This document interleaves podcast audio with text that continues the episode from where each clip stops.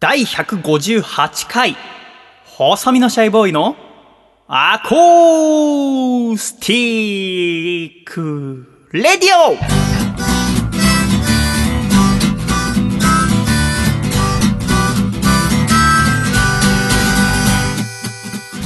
シャイ皆様ご無沙汰しております。細身のシャイボーイ佐藤孝義です。第158回細身のシャイボーイのアコースティックラジオ。この番組は東京都世田谷区三軒茶屋にあります私の自宅からお送りしてまいります。この番組の構成作家はこの方です。どうも、構成作家の笠倉です。よろしくお願いします。笠倉さんどうぞよろしくお願いいたします。お願いします。さて、第158回細身のシャイボーイのアコースティックレディオでございますが、笠倉。はい。5月最後のアコラジでございますね。そうですね。5月はいかがでしたか？5月は、まあ、目まぐるしかったかもしれない。あそうなんですか、はい。何がございましたか？まあ、4月に新しい仕事が始まったんですけど、うん。まあ、準備段階でして、うん。まあ、5月は本格的にうん。それが回り始めたという感じで、あそうですか。はい。そうでしたね。ちょっと顔にお疲れが見えてますか？いや、意外と寝れてはいます。あそうですかそれこそ睡眠の話じゃうんないですけど。先週ね、はい第157回のはい。アコラジでは睡眠の話をしましたが、寝てますか？寝てますね。あの寝るっていうのはとても大切なことで、うんやっぱりそのグロースホルモン成長ホルモンがちゃんと決まった時間に寝るとそれこそ最初の黄金の90分間と言われる時にはたくさん出るらしいんですが、だから筋トレをしてね体を大きくしたいよって人はやっぱちゃんと決まった時間にしっかり寝ることが大切らしいんですね、で今日笠倉君に久しぶりにお会いして思ったんですけど、はいちょっとやっぱり顔がふっくらなされましたよね、はい。ねそうですね。なんでしょうかね。いやーまあ食生活はうん。結構荒れてはいると思うのであのー、4月はいなどに健康診断は会社であったんじゃないですか？いやないですねあ、ないんですか？いつもあの秋の時期に秋なんだ。はい行きますね。うーん。なんかさ、いろんなこう肥満体型な人はい。の中でも、肥満だけど体調がいい人もいるじゃないですか。そうですね。こう検査にあまり引っかからないっていう。はい。君はそちらの部類ですか？そうですね。主に内臓系とかがうん。悪いとかそういうわけでもなく、ね。はい。いいよね。いいですね。ただまあ運動不足なので気をつけてくださいと毎年のように注意あされます。やっぱ言われるんですかはいはい。へだからそれこそこのラジオの,、うんあの過去ねプロジェクトで1 0キロ痩せようみたいなことをやったじゃないですか、うんその時は、まあ、全くの無駄でしたけど。その時だけ先生にすごく褒められましたね、あ、そうなんだ。はい笠頑張りましたねしたんだね、つって。ちょっとね、厄介な上司がいましてね。今日、キャサクラ君がこの部屋入ってきて、はい。私がメールなどを選んでる時、じーっとテレビで流れていた、大相撲の5月場所はい。の、これ収録しているのは5月25日でございますから、相撲の12日目、えーを見ておりましたが、はい。あの人たちはね、筋肉隆々の体はい。をおさらに肉で囲って、うんで戦ってるわけですけどね、はなんだかじーっと幕の内を見てましたが気になる力士とかいました？僕はあの浦という。浦さん、はい。ああすごい。はい、気になりましたね。あそはい。う浦さんはまだ若くてそれこそ君と同じか年一つ下ぐらいなんだけど、技がすごくてですね。うん。体は小さいんだけどもそれこそ技のデパートと言われていて今平幕なんですまだね、平幕なんだけどもこの12日終わった時点で2敗力士うんとして唯一平幕で残ってるんですけど、うん。浦さんは注目してるとすごく面白いんだと思いますよ。おう。ああそうですか。浦さん何が気になりました？まあ大阪の方ですよね、うんそうそうっていうのもはい同郷っていうのもあり年が近いっていうのもありちょっと応援したいなっていう気持ちになありましたよね。そうね、そっか浦さん。そうだね。浦さんはしかもこうなんていうんですつぶらな瞳をしていて。そうですね。可愛い顔。をで小柄でお腹もポコッと出ていて、はい。肌が綺麗ですごく人気がありますし、うん。これから見ていてすごく楽しいと思いますよね、うん。どんどん上に行ってほしいなって。あの小柄な体でこう大きな力士をねなぎ倒したりうまく技でこう転ばせたりするのを見るとですね、あ相撲って奥深いんだなと思いますけどね、去年第132回のアコラジ10月半ばだったと思いますがはい。その時に、えーこのアコラジでも相撲特集をちょっと私が調べて組みましたが、その時はあ浦さんと同じ大阪出身の豪栄道関、うん。大関の豪栄道さんが綱取り、えーこの場所で優勝すれば横綱になるよって11月場所ねでなれるんじゃないかということでうん10月半ばに特集したんですが、まあ、残念なことに11月場所豪栄道関は結果思うように残せなくて、はい。っていうことでしたがその後1月場所で稀勢の里関がうん。横綱になって、19年ぶりに日本人横綱が生まれたわけでございますけど、ね。要はその10月の時もその18年ぶり19年ぶり日本人横綱が生まれるっていうのを私うんニュースで耳にして、あそうなんだって気になって調べたんですけどね。ちょっとねあのそこからまあずっと相撲を見てきて、うん。まあ、本場所だけですけどね2ヶ月おきに見ていて反省することがちょっとありましてですね。あの日本人横綱が19年ぶりに生まれるっていうことですが、うんうんうん。その間にそのモンゴル出身の力士の方が横綱になってるわけじゃないですか、はいそうですね。そのなんで日本人横綱ってことで注目しなきゃいけなかったんですかね。あ相撲は国別対抗戦じゃないじゃないですか。あそうですよね。はい。なのになんで19年ぶり日本人横綱って言ってはい。私は注目したんですかね。そうですね。私だけじゃないですよね。主にメディアまあ、メディアではほとんどその打ち出し方でしたよね。それなんで要は19年前に貴乃花ですよね。うん。関が横綱になって以来のってことなんですけど、なんで？そうですよね。あのーさっきね最後の取り組みまで見ていって、で一番最後は白鵬関がね戦ってましたけど白鵬関はモンゴルうん。出身力士ですよね。で今日は不戦勝で勝っていましたが春馬富士関もモンゴル出身の力士、で今休場してますが横綱鶴竜関もモンゴル、うん。で稀勢の里関が加わって今4横綱時代になってるわけですけどね、うん。この19年間は主に外国人力士の方が唯一横綱としてずっといたわけじゃないですか、はなんでその日本人ってことに注目するんですかね？いままあそれこそ国技と言われるうん。ものじゃないですか、うんでずっとそれをいわばモンゴル出身のうん。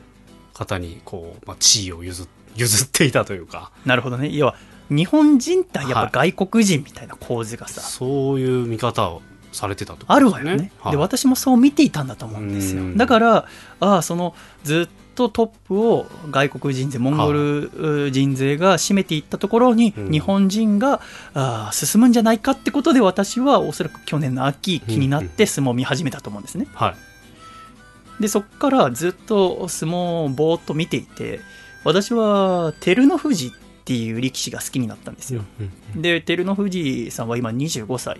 で大関でモンゴル出身の力士なんですね、うで膝が悪くてもともと。であまり活躍できなくて角番とかにもなってたんですがなんとか頑張って、えー3月、えー場所では千秋楽まで1位だったんです。一番勝ち星が多くうん。てそこからあ稀勢の里に逆転優勝されてしまうんですけどね、うん。あの今日浦さんはどういう相撲を取ったか覚えてますか？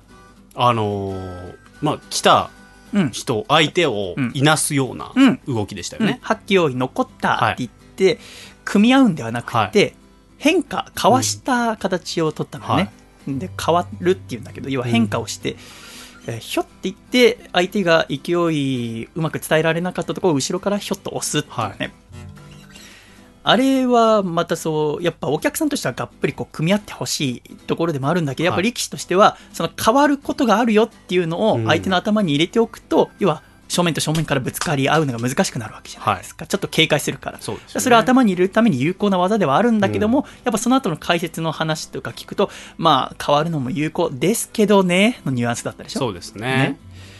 でも会場からブーイングとかは起きてませんでしたよね。はい。ねそうですよね。そうですね先場所などで照ノ富士関が変化をしたりすると、もう会場中が大ブーイングになったんですよ。あで稀勢の里も変化をしたんですよあ、ね、うんうんでもね全くブーイング起きないんですよ。これなぜかって、まあ、その過去の取り組みを私はあまり知らないので、うん。細かくはもちろんわからないんですがおそらくモンゴル出身だからなんですよ。はでもねこのモンゴル出身だからどうとか日本人出身だからどうっていう考え方は間違えてますよね。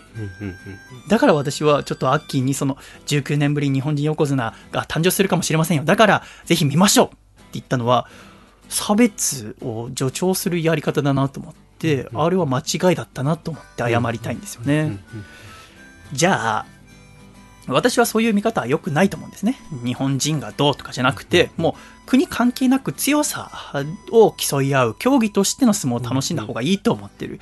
でそこをちゃんと意識をしておくことによって3年後2020年の東京オリンピックをより素晴らしいものにできると思うんですよ。はい。やっぱ日本がどうとかじゃなくて、うん。もちろん日本を応援するのはいいんですよ。好きなチームということでね。でもやっぱり日本が負けたとてその海外のチームアメリカにしろ中国にしろが素晴らしい、えー試合素晴らしいえーレコードを出した場合はそれをちゃんと称えるべきだと思うんですよね、うん。でも今のままだとできないんじゃないかと私は思ってるんですね、うんうんだってこんなに大々的に日本人横綱が19年ぶりって喜んでる新聞でもニュースでも、会話の中でもはい。してる我々だと難しいんじゃないかと思うんですよね、うん。これどうやって変えていけばいいんですかね、そうですよね、うん。でまさにその大相撲なんかは、まあ、個人の戦いじゃないうんですか、うんだからこそ思っちゃうんでしょうねっていう。なんかチームスポーツだと、うん。まあ、帰化した選手とかが、うん。まあ、一部のポジションについたりとかで活躍はありますけどだからといってね別にそこにバッシングがいくわけでもなくっていうでもどうそのさ例えばじゃあこの春馬富士白鵬鶴竜とかが帰化して日本人だったとしてもさ、うん。やっぱ出身がモンゴルっていうことになると思うよ、まあそうですよね。もう個人のうん、スポーツといいますか、うん。私はそう思うんだ。はい。でもやっぱりそのやっぱさっき中継を見てて、うん。あの笠倉が急に大きな声出して「石田純一石田純一!」って声出したんだけど、はい。あの客席にね石田純一さんがいたんで,、はいでそんなさ別にいたところで 大きな声出さなくていいじゃんって私思ったんだけどさ、ぼーっと見てて気づいたらまた逆の方向に米助さんがいてさ「米助笠倉米助! 」言っちゃったけどさ、はい。客席見るとさやっぱり、えーお年を召した方が多いですよね、若い方ももちろんいるし女性もいるけど、はい。基本的にはやっぱり50代60代以上の方が多いじゃないですそうですか、ね。でまあ50代60代っていうとやはりえー何ですか？おとその方々のお父さんお母様とかうん。はやっぱ戦中戦後を生きてきた人たちでしょ、はい。で50代60代の人はその人たちから生まれた人じゃないですか、でやっぱ戦後とかって例えばプロレス一つとっても、うん。日本人同士で戦うことはなかったわけですよね、うん。日本人と外国人っていう構図で、頑張って外人に勝ってっていうのを見てたわけじゃないですか、うん。それは例えば要は戦争に負けてでだけども頑張って日本これから海外に、えー追いつこう追い越そうって頑張ろうってことでやってたわけじゃないですか、うんうん日米野球とかそういろんな競技にとってももともとベースボールアメリカにかなわなかったけどそこから頑張って追いつこうって言って今、あー全然負けない、ね、アメリカにもかなう野球になって、うん。ああとても良くなってきたってなったわけじゃないですか、はいでももう違いますよね。うんうん。外人に勝とうじゃなくてそうですね。こういう競技の中でお互いベースを尽くしてうん。いい試合をしていこうって変わっていく中で、じゃあ今からそのおお年を召した方々それこそ60代以上の人に、うん。そのお日本人だからわーっていうのはやめた方がいいと思いますよって押し付けるのはちょっと酷だよね。そうですよね。今までだってずっとそうやって楽しんできたんだもん、はい特にお父様お母様はそうだったと思いますしね、うん。さらに。と思うとうーん特に押し付ける必要はなくて、うん。そこを私たちが受け継がなければいいだけだと思うんですよ、うんうんただ何も考えずにいると勝手に受け継いじゃうんですよ。うん。うんだから私はおそらく日本人横綱だわーって思ったんですよ。は去年の秋にね、うん。何も知らないから。だからやっぱり意識をしてそこはそう差別のようなことを考えたらそれはとても恥ずかしいことだってうん。自分に言い聞かせる癖を作っておかないとオリンピックこうとてもうん楽しめないんじゃないかな、うん。フラットな気持ちで世界の人たちと一緒にスポーツを楽しむっていうこと、うん。あくまで国と国との争いじゃないっていうのはオリンピックの、ね、規定にもちゃんと入ってることですから、うん。っていうのはちょっと自分が恐ろしくなったんですよね。その戦争のこととかさ風化させちゃいけないいう、はい。まあまあ共謀罪のねこともそうだけども、ね。もちろんそういうことは学ばなきゃいけないんだけど、うん。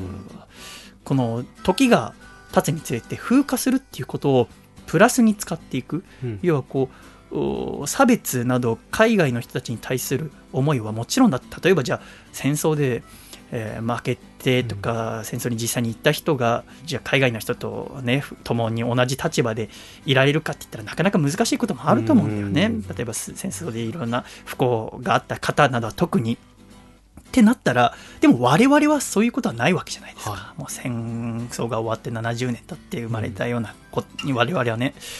だからそこはなんか、うん、思いを受け継がないっていうこと、うんうん。何でもかんでも受け継ぐんじゃなくてちゃんと自分で考えて受け継がないっていうことをできたらいいなと思ったんですよね、うんうんうんそしたらもっとお相撲も面白くなるんじゃないかなと思いますよね、どうなりますかね相撲はね。そう要はこれ配信してる時は千秋楽ですはいそうですね。今日見た中で一番強いなと思ったのは誰ですか？えー、やっぱり白鵬。ああやっぱ白鵬関さですすがだなというか。ね。はやっぱその土俵入りの時ははい。最初ね、普通のこうどっしりと歩いてくるんですけど、そのいざ試合が始まるっていう時になると肌がこうピンク色にいなるんですよ、うんカーッと熱くなってねそれがまあかっこよくてね。そうですね。でおそらく要はこの配信してる千秋楽は春馬富士対白鵬になりますから、うん。どうなるのかドキドキもんでございますけどね、もうスポーツ相撲だけでなく、うん。これからどんどん楽しんでいけたらいいですよね。はいということで今回もお送りしていきます。細身のシャイボーイのアコースティックラジオ。ぜひ最後までお楽しみくださいまし。では今週の1曲目お聴きください。細身のシャイボーイで自転車に乗ってゆく。自転車に乗ってゆく。乗ってゆく。よ君の住んでる街まで月明かりを浴びて僕は漕いでく僕は漕いでく君の笑顔を目指して。Wow yeah. Wow yeah. 君の笑顔を目指して。Wow yeah 君は本当に僕を困らせるこんな夜中に会いたいだなんて終電とっくに終わっちゃっているよ。Wow 車なんて持ち持っていないしタクシー乗るにはお金がないし走って行くには痛風が辛いよ。こんな時は落ち着いて外の空気を吸ってみようそんなときめに入ったこいつならいけるちょっと待っていておくれ自転車に乗ってゆく。乗ってゆくよ君の住んでる街まで。明かりを浴びて僕は漕いでく僕は漕いでくペダルをひたすら回す自転車に乗ってゆく。乗ってゆくよ。君の住んでる街まで。四つ湯濡れる道をただ進んでく突き進んでく君の笑顔を目指して。Wow yeah Wow yeah 君の笑顔を目指して Wow yeah はいあシャイボーイ！どこにいるんだシャイボーイ？ちょっと来ておくれ。ちょっと来て。この歌を手伝っておくれ。国道に沿ってまっすぐ南へ駅を越えたなら進路を東へそこから上り坂が続くけれどサドルには座らず君に会いに行く。大型トラック細い橋の上予想外地かびっくり仰天途中のコンビニエクレア買ったらもう一踏ん張り君に会いに行く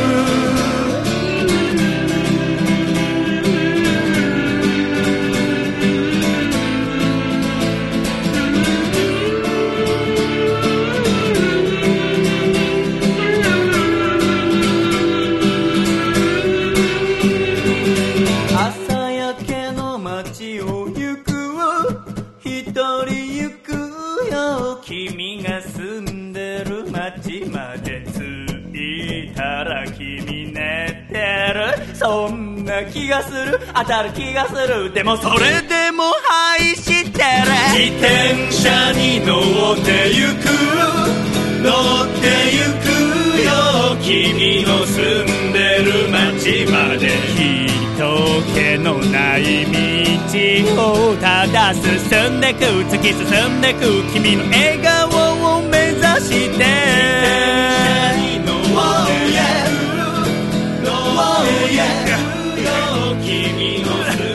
大丈夫かおい、えー、あ水たくさん飲まなきゃ。痛み止め飲まなきゃ。もうちょっとだ。大丈夫か？あうありがとうございました。細身のシャイボーイで自転車に乗ってゆくでした。では、ジングル栃木県ラジオネーム山田三号さんからいただいた細身のシャイボーイがお父さんと仲直りするホイホイお父さん広島カープの帽子を見るたびに視力検査気分で「右右!」って叫ぶのはやめてよせーの。細身のシャイボーイのアコースティック。レディオ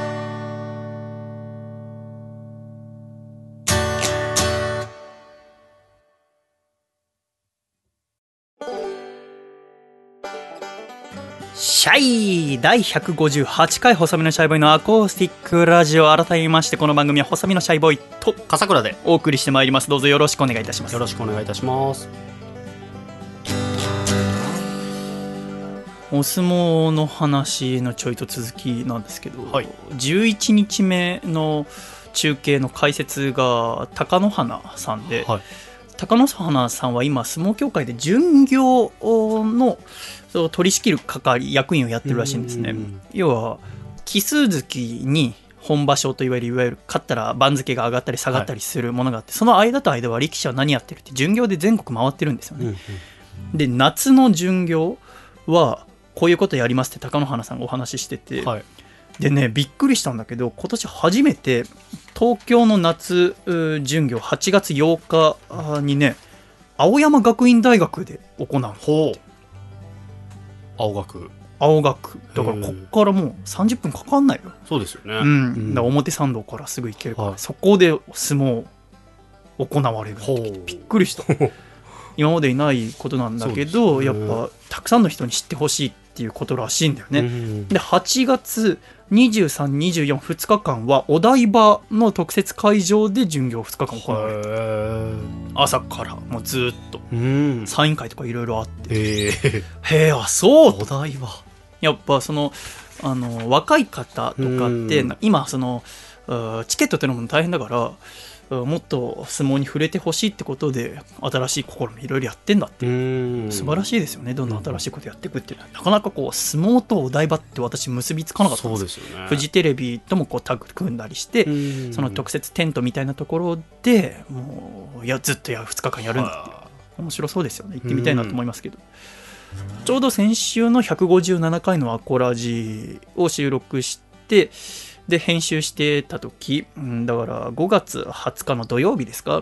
朝からわーっと編集して、13時頃に1回集中力が切れてで新聞をじゃあ読もうと思って新聞読んでてで1時間ぐらい経ったぐらいかな中の方まで読んだ時にテレビ欄が出てきて、新聞によってテレビ欄のある場所って違いますよね。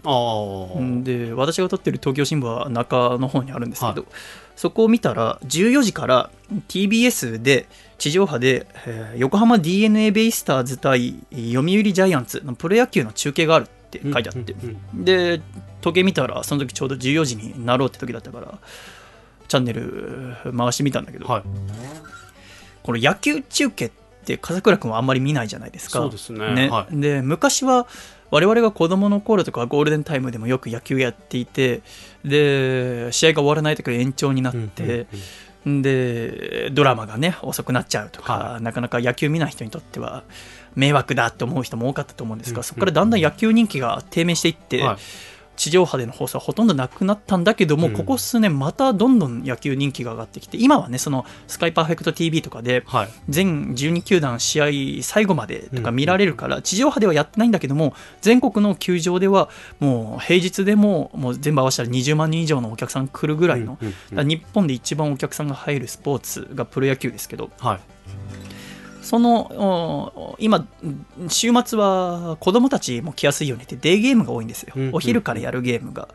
でその日は14時からあ d n a 対ジャイアンツの試合が横浜スタジアムで行われていてでね14時から放送開始ってなると大体ね今テレビで中継があったとしても地上波の場合は2時間だけ放送するのよ。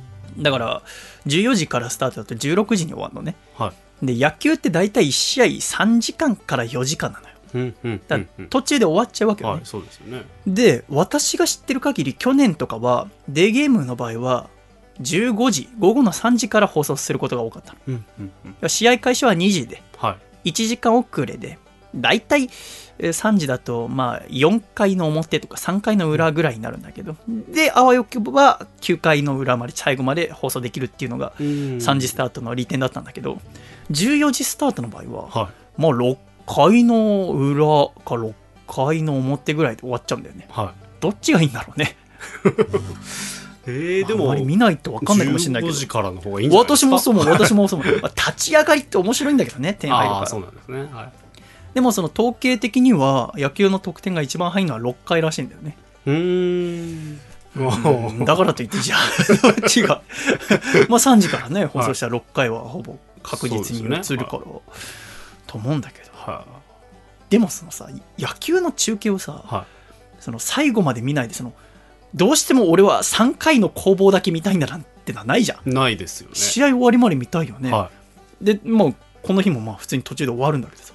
などういう気持ちでいればいいんだろう。で ラジオも、はい。まあ、夜は特に巨人戦なんて全部日本放送しかりい。はい TBS ラジオで放送あるんだけど昼はないんですよねうーん。それもおそらく理由はあるんでしょうけど。はい。うんだからなんだかなと思いながら。でもまあテレビ中継があるのありがたいなと思ってちょっと見ようと思ってテレビつけて TBS つけたら横浜のピッチャーがクラインっていううん外国人のタスケット投手うん身長2メーター以上ある方。で巨人が内海哲也さんっていうベテランのサウスポーだったんだけどその日の解説が野村克也さんだったんですよ。うん。野村克也さんって知ってますか？はいノムさん。ノムさん。あのぼやきでいう。はい。ノムさんについて知ってる知識ってどんなことありますか？えーと阪神にいたことがある。あ監督で。監督で。うんうんうん。とか。うん。え ー本当にそれぐらいですよね。中日でしたっけ？うん。違いますよね。うん。それは落合さんでしたっうん。けこれ以上ちょっとやめときます。あじゃあすあまりそのあんまりいやスポはいわかんないーツニュースとかで喋ってるのは見るけども、は現役また監督の頃のこととかあまり知らないぐらい、そうですね。知らないですね。でもさ現役の頃知らないのにさ、はい。解説者とかこうスポーツニュースで出てるのを知ってるっていうのはすごいことだよね。そうですね。ね。はずーっと野村さんは働かれるんですよね。年を取ってい若い時から。うんうんうんで私もノムさんの解説好きで昔はもっとたくさん解説やってたんだけどお年を召してからテレビの地上波の時とか、うん。あとはラジオのスペシャルウィーク聴取率調査週間の時とかによく解説をされていて、私は野球の解説だと野村克也さんと桑田真澄さん、ん。巨人のピッチャーだった桑田さん2人が特に好きなんですけどね、はいでその日5月20日土曜日はノムさんだったからあノムさんだラッキーと思って、はい。やっぱね視点が素晴らしいんですよノムさんの。うん。とても面白く解説をしてくれてで大抵あ次このパターンだと外側にスライダーだなっていうとまあ8割以上当たるんですね。もう全野球における知識の量が全然違うから、もうほぼ当てて。でノムさんの素晴らしいところは外れたりとか過去この選手あんま良くないって言ってた人が成長したらすぐそれを認めるんですね。あこれは私が間違えていた。この選手は成長した素晴らしいって巨人のキャッチャーの小林さんのことだけもともとノムさんあんまり評価してなかったんだけど、成長したなって言って褒めたりする。そそこのねなんかこう野球におけるすごく柔らかさだったりとかが私はとても好きでノムさんの解説好きなんですけどその日ね、投手クラインさんっていうピッチャーで、1回の裏、あの、横浜スタジアムで試合があったから、本拠地のチームが裏に攻撃するの。だから1回の裏は横浜ベイスターズの攻撃なんだけど、に2点を取ったの横浜がね。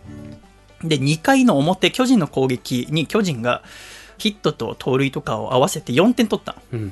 で、2対4になったわけ。は2回の表にね。あ、これ巨人すごくいい点の取り方だなって、クライン調子悪いなって思いながら見てたい。ら、うんうん2回の裏になって、クラインに打席が回ってきたの、ピッチャーの。ね。で、まあ、まだ2回の裏だから、まあ、もちろん打たせるよなと思って僕見てたら、そこで野村克也さんが急に、野球ってのはつまらなくなりましたねって言い出したんだよね。ほほと思って。野村さん何それと思って。う。ははあ、うん私がね、監督の時だったら、こんだけ調子が悪いピッチャーだったら、はあまあ変えることも考えますけど、今このベンチの様子見ると全く変える様子はないですね。ブルペンでも誰も投げてませんね、控えのピッチャーがね。い。うんうんってなったら、お客さんもそう、きっと投げるだろうと思ってますよねって。そんなの面白くないですよねっていうのね。あのもっとあシステマチックになりすぎてると、今の野球は。はあはあはあ先発はまあ最低でも5回、できれば6回、7回まで投げて、そこから中継ぎやセットアッパーで最後抑え、うんえーっていうのがあまりにこうシナリオががっちり組まれすぎていて、うんそこに思考の余地が入る隙間がないと。はあはあはあだから面白くないですよねってノムさんが言うの。うんでもそこはなんか、なんだか私は納得できないというか、うんうん野球を見ててつまんないと思ったことがないので、うん面白いんじゃないってちょっと思ったの。はいノムさんはどういう気持ちで言ってんだろうで、もうちょっと説明してくれそうだったの。なんでこういうことになってるのか、私はなんでつまらないと思ってるのかっていうのかなと思ったら、クラインがすぐゴロを打っちゃって、うん。で、その時点で2アウトだったから、クラインが打って3アウトでチェンジ CM になっちゃったから、その話が途中で終わっちゃったのよ。うん。で、結局その話は途中でなくなっちゃって、えーっとね、確か5回の途中ぐらいで放送が終わって、はうーんそこで私何とも言えない気持ちのまま、うん。また編集に戻って。い、はい。で、編集戻ったら戻ったで、オープニングで笠倉が宝くじ当たったっていう話 を私がまた聞いて、ちょっとイライラしながら、ああ、なんだなって思ったのが土曜日の昼下がりはい。だったんですね。で、その日、編集を終わらして、うん。日曜日に配信した後も、なんだかその言葉が頭に残っていて、うんノムさんの野球っていうのはつまらなくなりましたねってう。んうんあれはどういう発言だったのかなって気になったので、本屋さんに行ってみたら、うん野村克也さんが今年の3月30日に KK ベストセラーズから壁というタイトルの本を出してるんですよ。ほこれは野村さんの自伝的な本なんですけど、壁って何？とうん。興味惹かれまして、それを買ってですね、ちょっと読んでみたんですね。そしたらちょっといろいろ分かったことがありまして、それちょっとお話ししたいんですけど、はい。まあ、野村克也さん、さっき笠倉はね、えー阪神の監督をやってたっていうことぐらいしか知りませんでしたけど、はい。えー戦後初めて保守として世界初の三冠王になった人ですね。うん三冠王っていうのはホームラン王、打点王、うんで首位打者うんうんの3つ取ると三冠王ってなるんですけど、日本のプロ野球では7人しかやってませんけどね。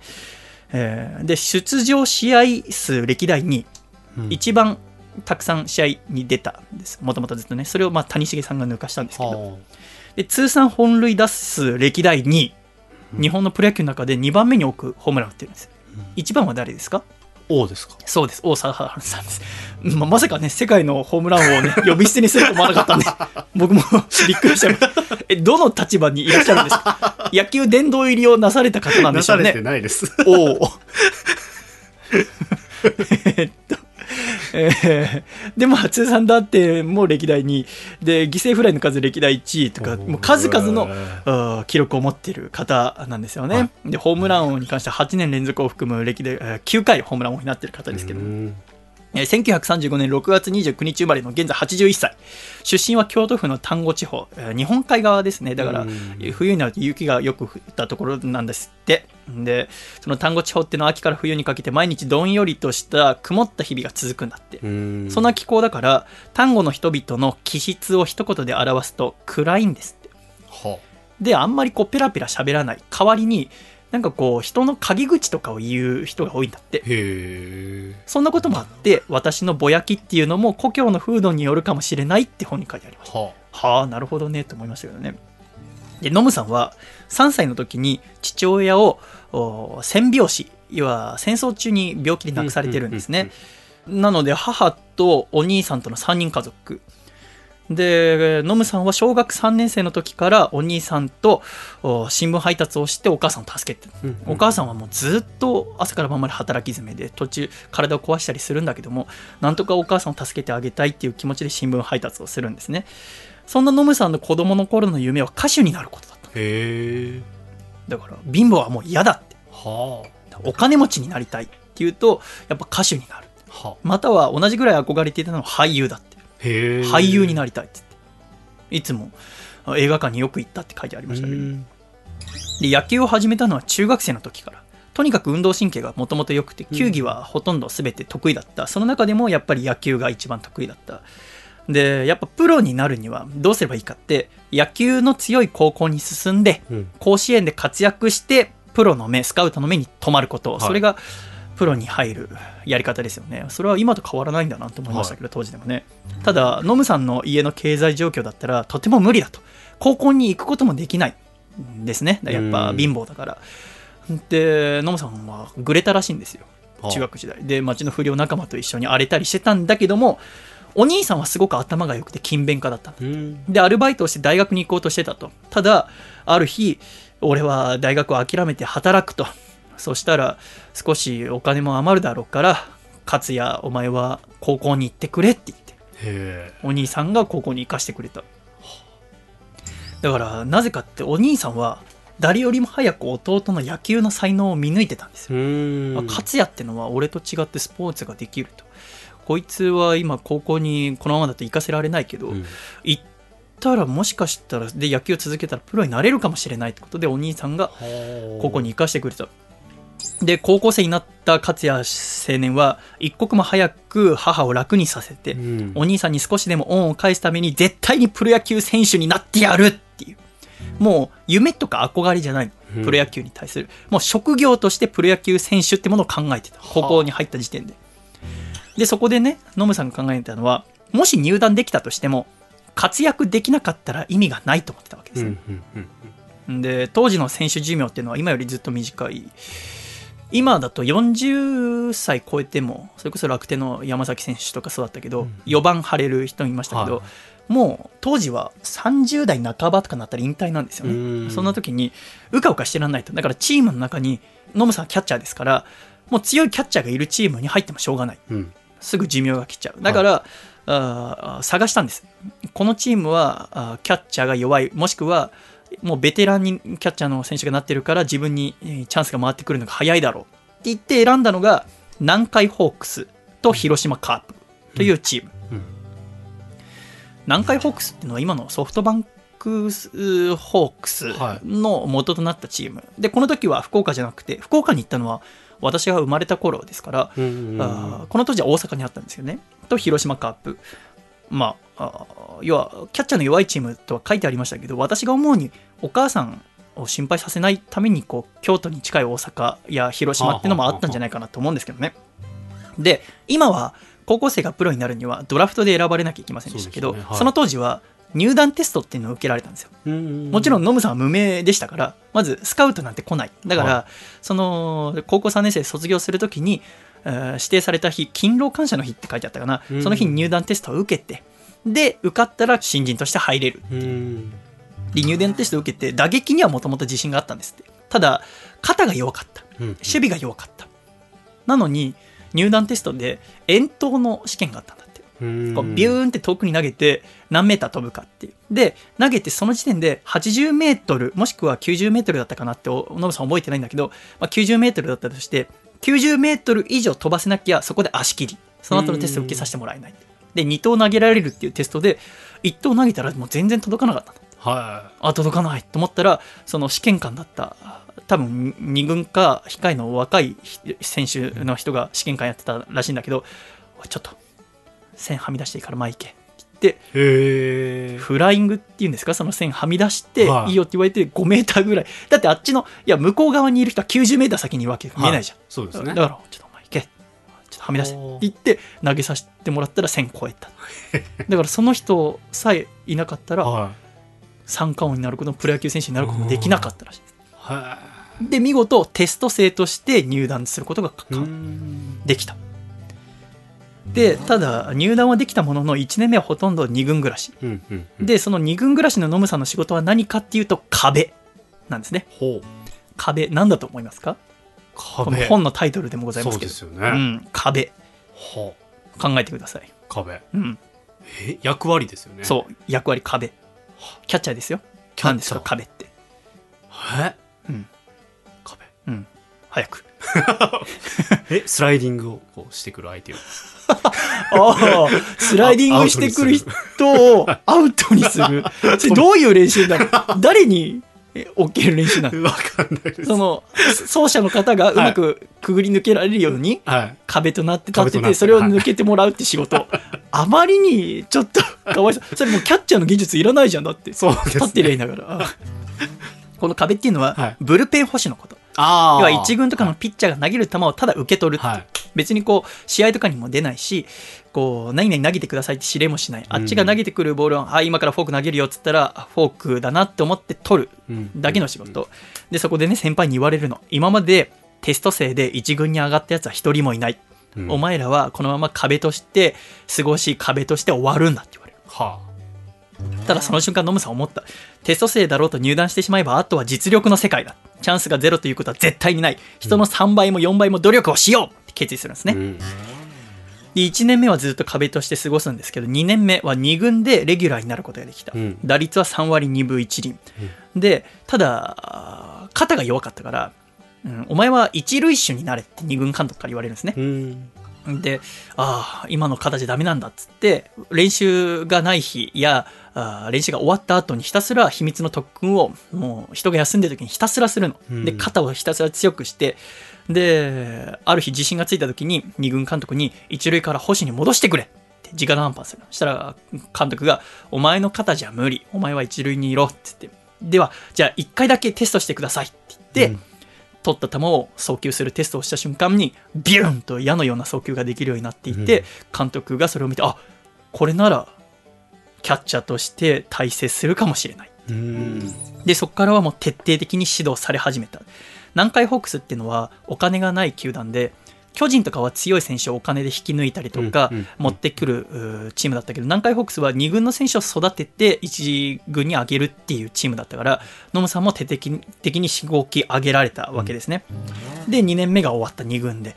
で3年目になって1軍のハワイキャンプに参加したんです。うん要はシーズンが始まる前にハワイでキャンプがあった、ただその時は要は3番手キャッチャーとして、まあ、そこでも要は壁として呼ばれてるわけですよね、うん。ハワイには連れてってやるけどっていうただ1番捕手レギュラーのキャッチャーの方が怪我をしたんだって。で2番手の捕手の方がハワイだからってちょっと嬉しくなっちゃって浮かれたんだって。でそのチャンネルと遊んだりしたんだって。ただ、まあ、その2番手捕手の方だけじゃなくてみんなチャンネルと遊んじゃって。ただ監督がそれだとやっぱ示しがつかないから「あお前らタラタラしてんじゃねえ浮かれてんじゃねえよ」っつって「あその2番手キャッチャーのお前お前はもう今日出さない。野村代わりに出ろ」って。見せしめのようにノムさんが練習試合に出た。そしたらそこでノムさんがビューンとした送球そして打撃はもともと強かった。とうん。いうことで結果を出して少しずつ1軍の試合に出れるようになって4年目はもう開幕から1軍でレギュラー。うん。でその年には3割の打率そして30分のホームラン。でホームラン王を獲得した。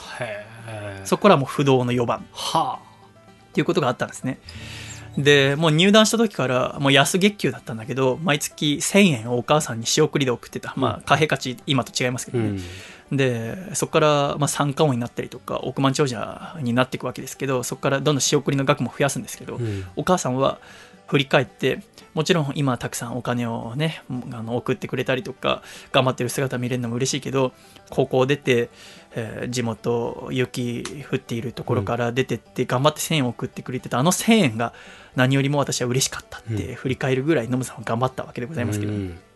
レギュラーになった3割打ったホームラン王になったただそこで壁にぶつかったんですって。これはこうなんですか自分の限界っていうものが分かったんだって。うん。技術的にね何が自分が弱いかっていうと変化球カーブが打てないんだって。うん。直球は何とかして打てる。でもカーブが打てない。どうしよう。もうこれはもう頑張ればいいってもんじゃないなってことでデータを取ったんだって。当時はスコアラーっていう人がいなくて今はこのピッチャーは2球目には何を投げるとかえーフルカウントになったら何をな投げやすいとか、うん。そういうのを全部データを取る職業の人がいるんだけど、うん。当時南海ホークスには日本で初めてと言われたスコアラーの人がいた。その人と研究しながらビデオを撮ったりしていわゆる山張りをし始めたんです、うん。このカウントではこれを投げてくるだろう、うんうん。それを勉強し始めてから打撃がどんどん良くなって。いっで三冠王も取ったわけですよね。あとはねノムさんの有名なのはささやき戦術キャッチャーでこう守備をしてこう座ってる時にねバッターが入ってくるじゃないですか、その時に話しかけるんですよ。お笠倉元気みたいな。ただ直接話してはあんまりいけないんですよね。うんうんうんうん。一応野球のルールで決まってる、はい。だから独り言のようにボソってるは太ったんじゃね？みたいなと言ったりしてちょっと動揺させるらしいんですけどその話す内容もいろいろ考えていて当時の野球選手ってやっぱステータスとして高級クラブとかはい。今みたいにそこら辺のお店に行かない。もう高級なとこしか行かないから、こう地方地方で行く店が決まってるんですよ。うん。だからそこにいるホステスさんとかからいろいろ聞き出すんですよ。あの笠倉ってのは今どこどこの女の子といい仲になっていて、もう裏では「りょうちゃんりょうちゃん」って言われてるよ、うんうんうん。みたいなことを聞き出したら打席にそのバッターが入ってきたら「今日の調子はどうですかりょうちゃん」みたいなこと言って動揺させるうみたいな。あのを得意としたキャッチャへー。ーなんですよね。立派な戦術ですけどそれが効かない選手も何人かいてそのお代表例として挙げられてるのが大貞治と長嶋茂雄なんですけどね。はあ。うわっと思ってこの話とかも大好きなんですけど。まあノムさんは現役時代南海ホークスからロッテにえー移籍しそこから西武ライオンズっていう全部で現役27年間、ううんん活躍された選手ですけどね。選手生活の引き際を決意した要は引退を決意したのは西武に在籍した最終年のとある試合だったんだって、うんうん1点差を追う7回裏ワンアウトお一塁三塁のチャンス。うん。でえー打席が回ってきた。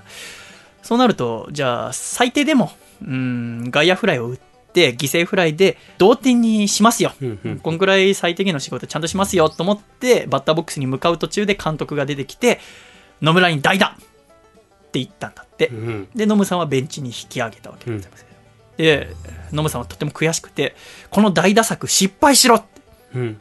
アウトになってしまえって祈ったんだ。うん。で結果どうだったかというとゲッツー。でチェンジになって。うん。で結果試合負けたんだ。ってうんうんその試合が終わった後にノムさんは帰り道に自分のチームが負けることを祈るようではチームにとって自分は多大な邪魔者だなっほて思って引退を決意した。へえチームのことを思ったら自分あくまで野球っていうのはチームプレーであるから、うんこんな考えじゃダメだなって思ったわけですよね。でその後ノムさんは喋るのがすごく好きで、はい。そこから引退した後は9年間評論家生活いわゆるそう解説とかを経てあとは執筆活動とかもずっとやってるんだけど、はい。あと講演会とかね。で東京ヤクルトスワローズの監督に就任。うんで ID 野球インポートデータ野球を掲げて3度の日本一に輝き、うん。その後阪神タイガースの監督になり、うん。で社会人野球チームのシダックスの監督になりで最後は楽天イーグルスで監督を務めた。うん。で半世紀以上野球界に身を置いて野村克也さんが感じたことは人の評価ってのは何を残すのかで決まるんじゃないかなって思ったんだってうんうん。っていうのも監督として最後の試合は2009年のクライマックスシリーズの第2ステージ日本ハムファイターズ対楽天イーグルスの試合だったんですって、まあ、結果はその野村監督が率いる楽天が負けて日本シリーズには行けなかったんですよ、うん。そこに日ハムに勝ったらまあ行けたっていう試合だったんだけど試合後はその野村さん引退するってことで楽天の選手だけじゃなくてその札幌で試合してんだよ、うんだけど日本ハムファイターズの選手やコーチも出てきてみんなで野村監督を胴上げしてくれうたんだ、んでその自分をこうワーシュワッシュイってやってる選手人たちを見たらその中にはヤクルトの監督時代に近鉄から移籍してきて野村再生工場で再生させたあ吉井正人ピッチングコーチがいたりとか、ヤクルトの監督時代にたまたま観戦していた六大学野球に出場していてあこの選手いいんじゃないって獲得を進言して、結局そこから取った稲葉篤紀選手がいたり、でシダックス戦時代の教え子の武田勝投手がいたんだってで胴上げが終わってベンチに戻った後報道陣から胴上げの感想はどうでしたかって、うんうんえー聞かれて野村監督は言うんですよね。とても嬉しかったと。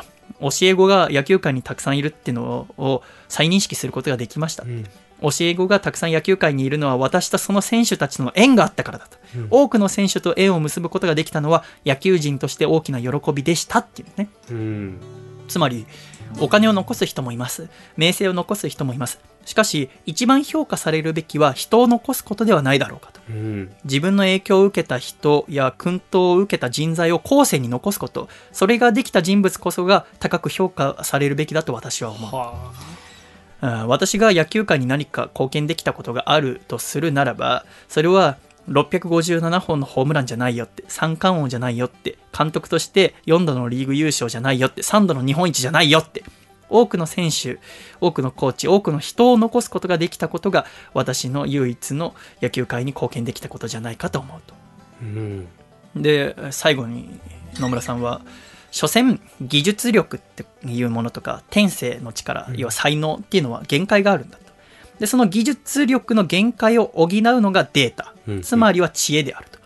すなわち野球選手野球監督として大切なこと必要なことは人間として成長すること人間的成長を促すことではないですか？って言ってますね、でこれで私が思ったのはその野球ってのはつまらなくなりましたねって発言は要はデータに頼り切ってセオリーに身を任せて頭を働かすことがなくなってしまったら人間的成長ができなくなってしまうよって、そうなると野球というもの野球そのものが成長しなくなってしまうよ。うんうんそうなると面白くなくなっていくよって。そうしたら最終的にはつまらなくなってしまうよって言ってんじゃないかと思うんですね。うん。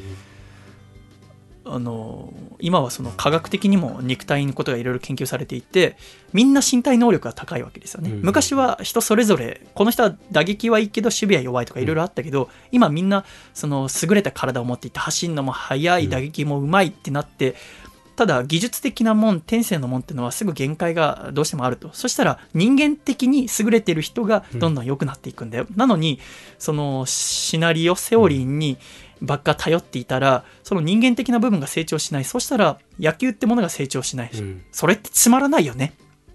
ってノムさんは言ってたんじゃないかなって僕は思いますね。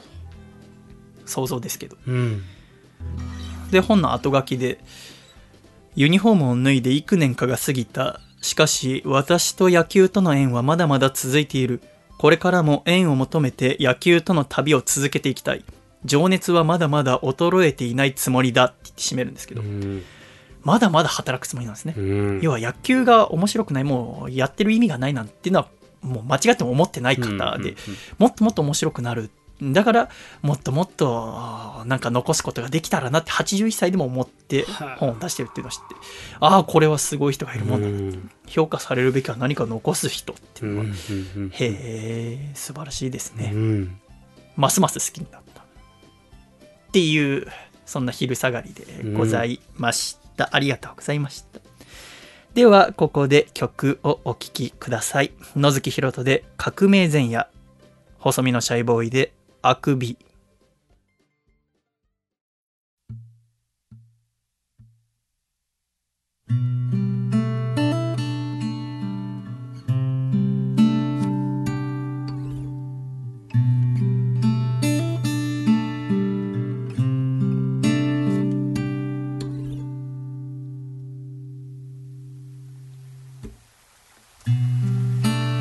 自己嫌悪と反社会的思想がこねくり上げられて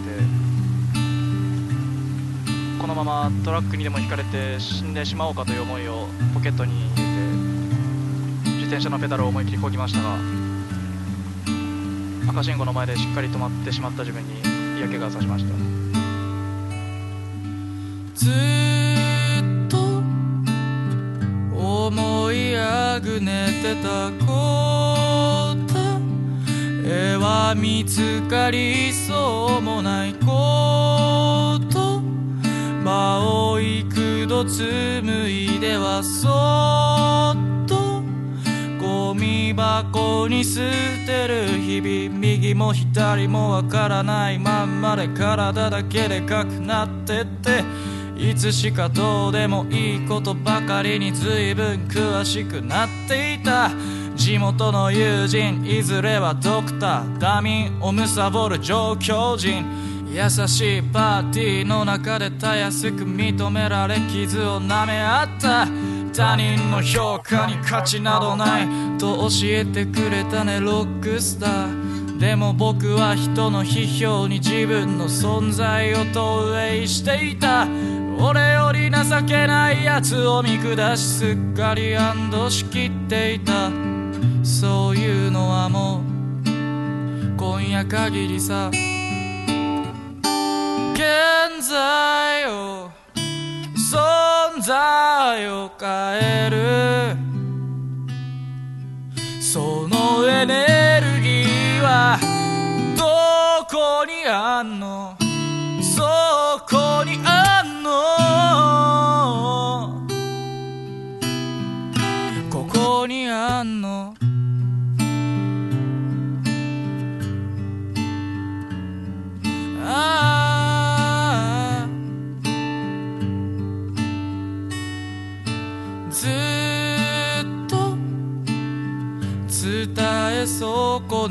たこと。絵は未だ胸の中朝焼け。少し霧がかる。俺の心うやむやなまま。煙ぷかぷか中を舞う。俺の心ぷかぷかなまま。街を歩けば人だかりどうやら交通事故があったらしい。すでに絶命したであろう人だったものを取るやからどもの規制俺はもういたたまれなくなって再び足を動かし始めたいつも通りの毎日がまた始まろうとしていた。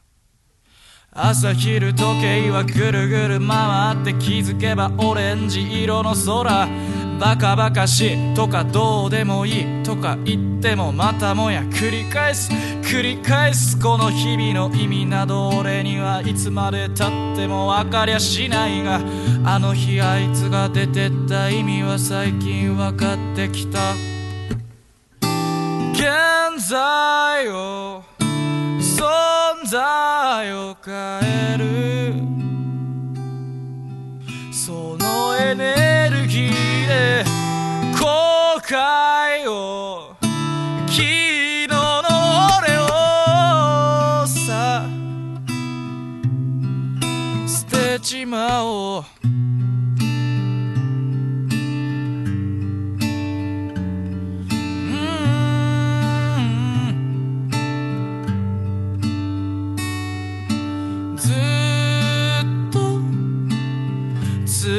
え損ねてたこと。絵は今や雲の中俺の歩いてきた道は随分デコボコのように感じたが周りを見渡しゃ平らな道などどこにも存在しなかった。不平不満を口にしていつも歩むことから逃げていた。今夜限りさ。何かになろうとしていた自分も今夜限りさ。何かにすがって生きてた日々も今夜限りさ。怯えて逃げた臆病な俺も今夜限りさ。そういうのはもう今夜限りさ。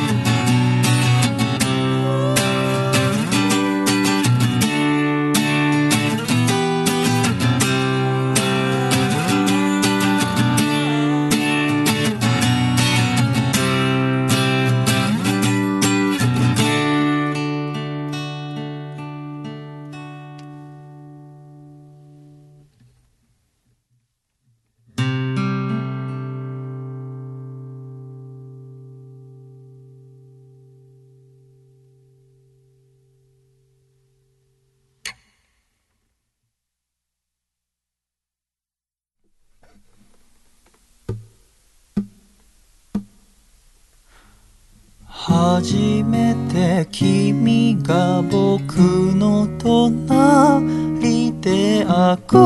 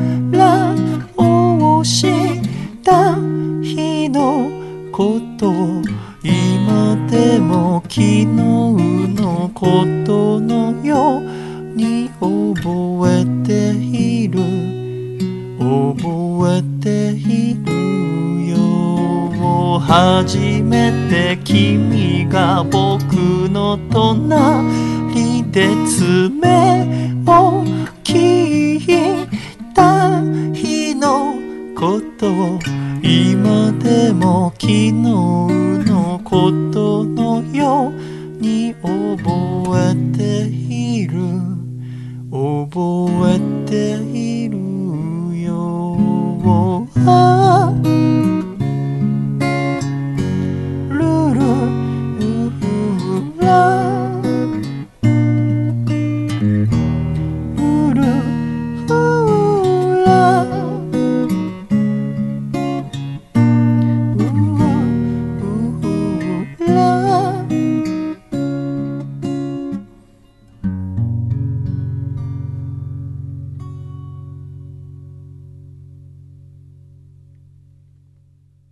ありがとうございました。野月ひろとで革命前夜、細身のシャイボーイであくびでした。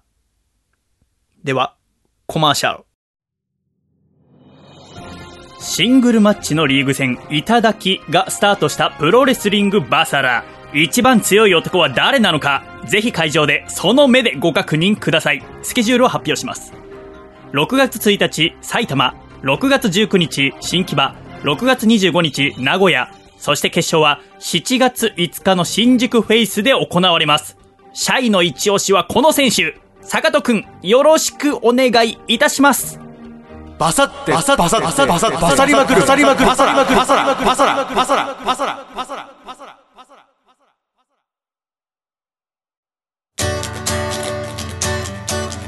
北海道ラジオネームたけしイーズクタイミンさんからいただいた細身のシャイボーイがお父さんと仲直りするホウホウお父さん僕は艦長の高吉。宇宙戦艦お父さんよ。拡散波動砲発射。って僕が言ったらお父さんの鼻から豆を飛ばします。この台本で仮装大賞に出ようよ。せーの。細身のシャイボーイのアコースティックレディオ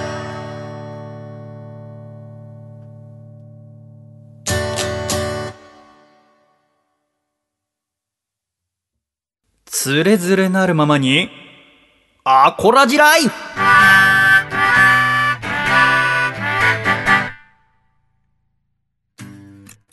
つれづれなるままにアコラジライフ。このコーナーはアコラジッコの皆様からいただいた普通のお便り、いわゆる普通オタを紹介するコーナーです。笠倉。はい。早速今週もアコラジッコの方からいただいたメールを紹介してまいりましょう。1通目。こちら。千葉県ラジオネーム、カサボニータ橋本さんからいただきました。シャイさん、笠倉さん、シャイ、シャイ、シャイやりました今年の正月明けから聞き始めたアコラジですが、風呂に浸かりながら、電車に乗りながら、ベロベロに酔っ払った早朝の帰り道にも聞き込んで、ついに最新回に追いつきました。おめでとうございます。おおおめでとうございますということで、記念の意味も込めて初めてのメールを送らせていただきます。うんシャイさん、笠倉さん、アコラジオールスターズの皆さんが過ごしてきた長い年月を凝縮して耳にし、共に半年弱、僕の生活にもいろいろなことがある中、このラジオが寄り添ってくれたおかげで頑張りました。これからも頑張っていきたいと思っております。なので、どうぞ、これから、リスナーの一人としてよろしくお願いいたします。といただきました。はあ半年間うでん158回。すごいうんすごいですね。ほぼもう聞き込み1日ましたね1回聞かなきゃいけないですね。ね1日1回はハードですよね。ねちょっとエネルギー過剰になっちゃいそうですよね。まあ、もちろん聞いてくださるのは嬉しかったです。ねまあこれからはもう正しい、ね摂取の量におそらくなると思いますから、ねえー安心して、これからもよろしくお願いいたしますお。願いします続きまして、こちら、栃木県ラジオネーム山田三号さんからいただきました。細見さん、笠倉さん、こんにちしゃい。こんにちは先日の睡眠のお話、大変参考になりました。先週のですね。実は私は2年ほど熟睡できた感覚がなく、えー寝ても3、4時間程度で一度目が覚めてしまいます。それは辛いね。んしかし、先週のお話を聞き、出勤時間が不規則なのに合わせて、寝る時間が変動していたのがまずかったのではないか、という考えに至りました。うんいやー、まさに目から鱗というか寝耳に水。いやいや、尿管から尿管結石ぐらいの衝撃です。これからは日々の睡眠改革に取り組んでみます。それではごきげんようといただきました。は尿管から尿管結石。尿管から結石でいいんじゃないですあか？そうですね。ちょっとかぶってますね。睡眠に関して、もうはい。たくさんちょっとメールいただいてるんですけど、はい。ね、やっぱりこの、あ寝る、寝始めの時間が不規則な方、うん。その本の中にも、その西野先生の最高の睡眠って本の中にも、いわゆる、その当直とかがある人、はい。そのナースとかね。消防士の方とか、警察官とかは、やっぱ睡眠の質をどうしてもしっかり深くさせるの大変らしいです。よ。うん。でもその工夫とかもちょっと載ってますので、うん。こうしたらいいよってね、もし本当に気になるのであれば、ぜひ本読んでみてほしいですね。続きまして、こちら、神奈川県ラジオネーム、エリザベスパート2、29歳女性の方からいただきました。細見さん、笠倉さん、シャイシャイ暑さに対する嫌悪感が日に日に募る今日この頃ですと書いてありますけど、そうですか。先週の細見さんの自転車がなくなってしまった話を聞いて思い出したことがあったのでメールをしました。私は小学生の時、ピアノを習っていました。多分当時5年生でしたが、先生の家から帰ろうと止めておいた自転車のところへ行ってみると、なんとびっくり。前輪も後輪も空気が抜かれていました。はあ誰かのいたずらだったのでしょうが、困った私は結局その自転車を家まで押して帰ろうと決めました。んでも、いざ出発するとタイヤの空気が抜けた自転車は思った以上に重くてなかなか進まず、さらに誰かに空気を抜かれたという悲しみが私を覆い、私は半べそをかけ始めました。うん私の家から先生の家まではたったの200メートルくらいだったのですが、坂道もあったし、空気の抜けた自転車と一緒だと全然たどり着かなくて、やっとの思いで自宅にたどり着きました。うん半べそで帰ってきた私を見て母は驚いて、私が事情を話すと、そんなの置いてきちゃえばよかったのに、と言いましたが、今思うと本当にその通りだと思います。でも、当時の私はなぜか、押して帰ると決断をして、自転車の重さと悲しみと心細さとを背負いながら帰宅したのです。小学5年生200メートルの長い旅の話でした。うん。自転車の空気抜かれたことはないかな。辛いだろうね。辛いですよね。僕は一回ありますね。あそうでもそれ僕が悪かったんですね。どういうこと？コンビニにちょっと行こうと思って。て、うん。止めたらダメな場所にうん。ちょっとだけ止めようと思って15分ぐらいですかね。はあ。なんか戻ってきたら。でもコンビニの前なんでしょ？いや前じゃないんですよね。ちょっと離れたところであそう。ななんんかなんかマンションかなんかの近くだったんですよ、うんうん。で、まあ多分管理人の人が来て、うん。わ、ちょっと止めたらダメなところに止めてる。あ。空気抜こうと思ったのが、えだって穴開けてるってことでしょ？穴、多分穴開けてたんでしょうね空気入れるさ、なんかあの、あの蓋を、か金具みたいなのも多分なくなってた気がすそれは悪質じゃない？犯罪だと思うけど。る。で、僕はダメなことをしたんだっていうふうに、それで思い学んだんだ。はい。へえ、あ、そう。はい。ありましたね、そんなこと。うちの妹も一回、あの、うん夏、プール行って、自転車で帰ってくるときに、転んで、結構腕骨折してたんだけど、ええその時自転車押して帰ってきてたね。ああ、置いてくりゃいいね。そうですね。その場合は。なんでだろう、やっぱ、持って帰んなきゃっていう。思うんでしょうねだって。片腕折れてんだそうですよね。そこまで行くとちょっと。炎天からなんか、なんでだろうと思うけど、そっか、置いてきちゃダメって、やっぱ小学生の時は思うのかもしれません。うん続きまして、大阪府ラジオネーム、バスコダガマガエルトドロキさんからいただきました。シャイさん、笠倉さん、シャシャシャシャイ、シャシャシャシャイ。一つ、シャイさんにお聞きしたいのですが、大学時代に修士課程に進むとき、当たり前に進学するという分野かもしれませんが、何か悩んだり葛藤したということはありましたか？僕は研究が好きではありましたが、お金を払って研究をやり続けるということが嫌になって、マスターには行かずに研究職に就きました。今は細々と樹脂を毎日作りながら暮らしているところです。うん樹脂。よかったら大学院に進学する時の話が聞かせていただければと思います。へえ。あ大学院、あ理系の人ってやっぱ行く方多いんですよね。特に研究をする人は。そう聞きまただ私の大学は船乗りになる人が多かったので、うん大学院に住む人はとても少なくて全体の10%程度でした。特に私はずっと船乗りになろうと思っていたので、大学院に行くつもりはなかったんですけど、はい。途中から船乗りではなくて造船技師になろうと思ったのでうん大学院に行ったんですね、必要な資格とかあったので、うんうんあーこのバスコダガマガエル轟さんがお金を払って研究をやり続けることが嫌になってって書いてあるんですけどはい。自分の研究のお金を自分で出してたんですかね？うん。それ学費ってことですか？研究費が学費に含まれてるってことですか？わかんない。私立だとそうなのかな、うん。私はもうなんとかいろんなとこ頭下げて研究費は出してもらってまして、まあそれでもまあね学費はうん。いくら国立でもかかるっちゃかかるんですけど、はい。ただね、なんか私がその、船乗りになるのをやめたのは、まあいろいろあって、まあ、人に話すときは、その、船に乗ってるときにラジオの電波が入んなくなって辛かったので、えー造船技師、陸の仕事に就きたくてっていつも言ってるんだけど、はまあそれだけじゃなくて、高校生の時に私は勝海舟とか、それこそちょいと前に話した福田幸一さんが、その関林丸っていう船に乗ってアメリカに初めて行った話とかをお本で読んで憧れて、要は何もない時に、えー自分たちで学んで、なんとか海外に行こう船で外国と渡り合えるようにしようっていう幕末の男たちに憧れたんですよね。うん。で、それで船乗りになるために大学行ったんですけど、もちろんなんですが、もう今、その、この日本の貿易大国の中で、その大手と言われる、う船会社があって、で、内航船の、いわゆる日本だけの船会社とかもいろいろあって、まあ私はえー行ってた学校は外航船に行く船乗りを育てるんですが、その、こういう航海をしたら危ない、こういう航海をしたら大丈夫。で、世界的に法律もいろいろ決まっていて、で、うーん、まあ約半年間ずっと船に乗って、そこから3ヶ月お休み、4ヶ月お休みっていう決まりがある。でうん、こういう仕事で何歳で陸上職になってとか、もう定まってるわけですよね。うんもう長い歴史がありますから、その開国してから160年ですか。うんうんで、大学で学んでる時に、あ、僕が思ってたのと違うと思ったんですね。だから僕がバカなんですけど、だから、そんな決まってるに決まってるじゃない。もう160年ずっとやってきたわけ。でも僕やっぱ好きだったのは、その何も知らないところから、あ冒険をするっていうのに憧れたんですね。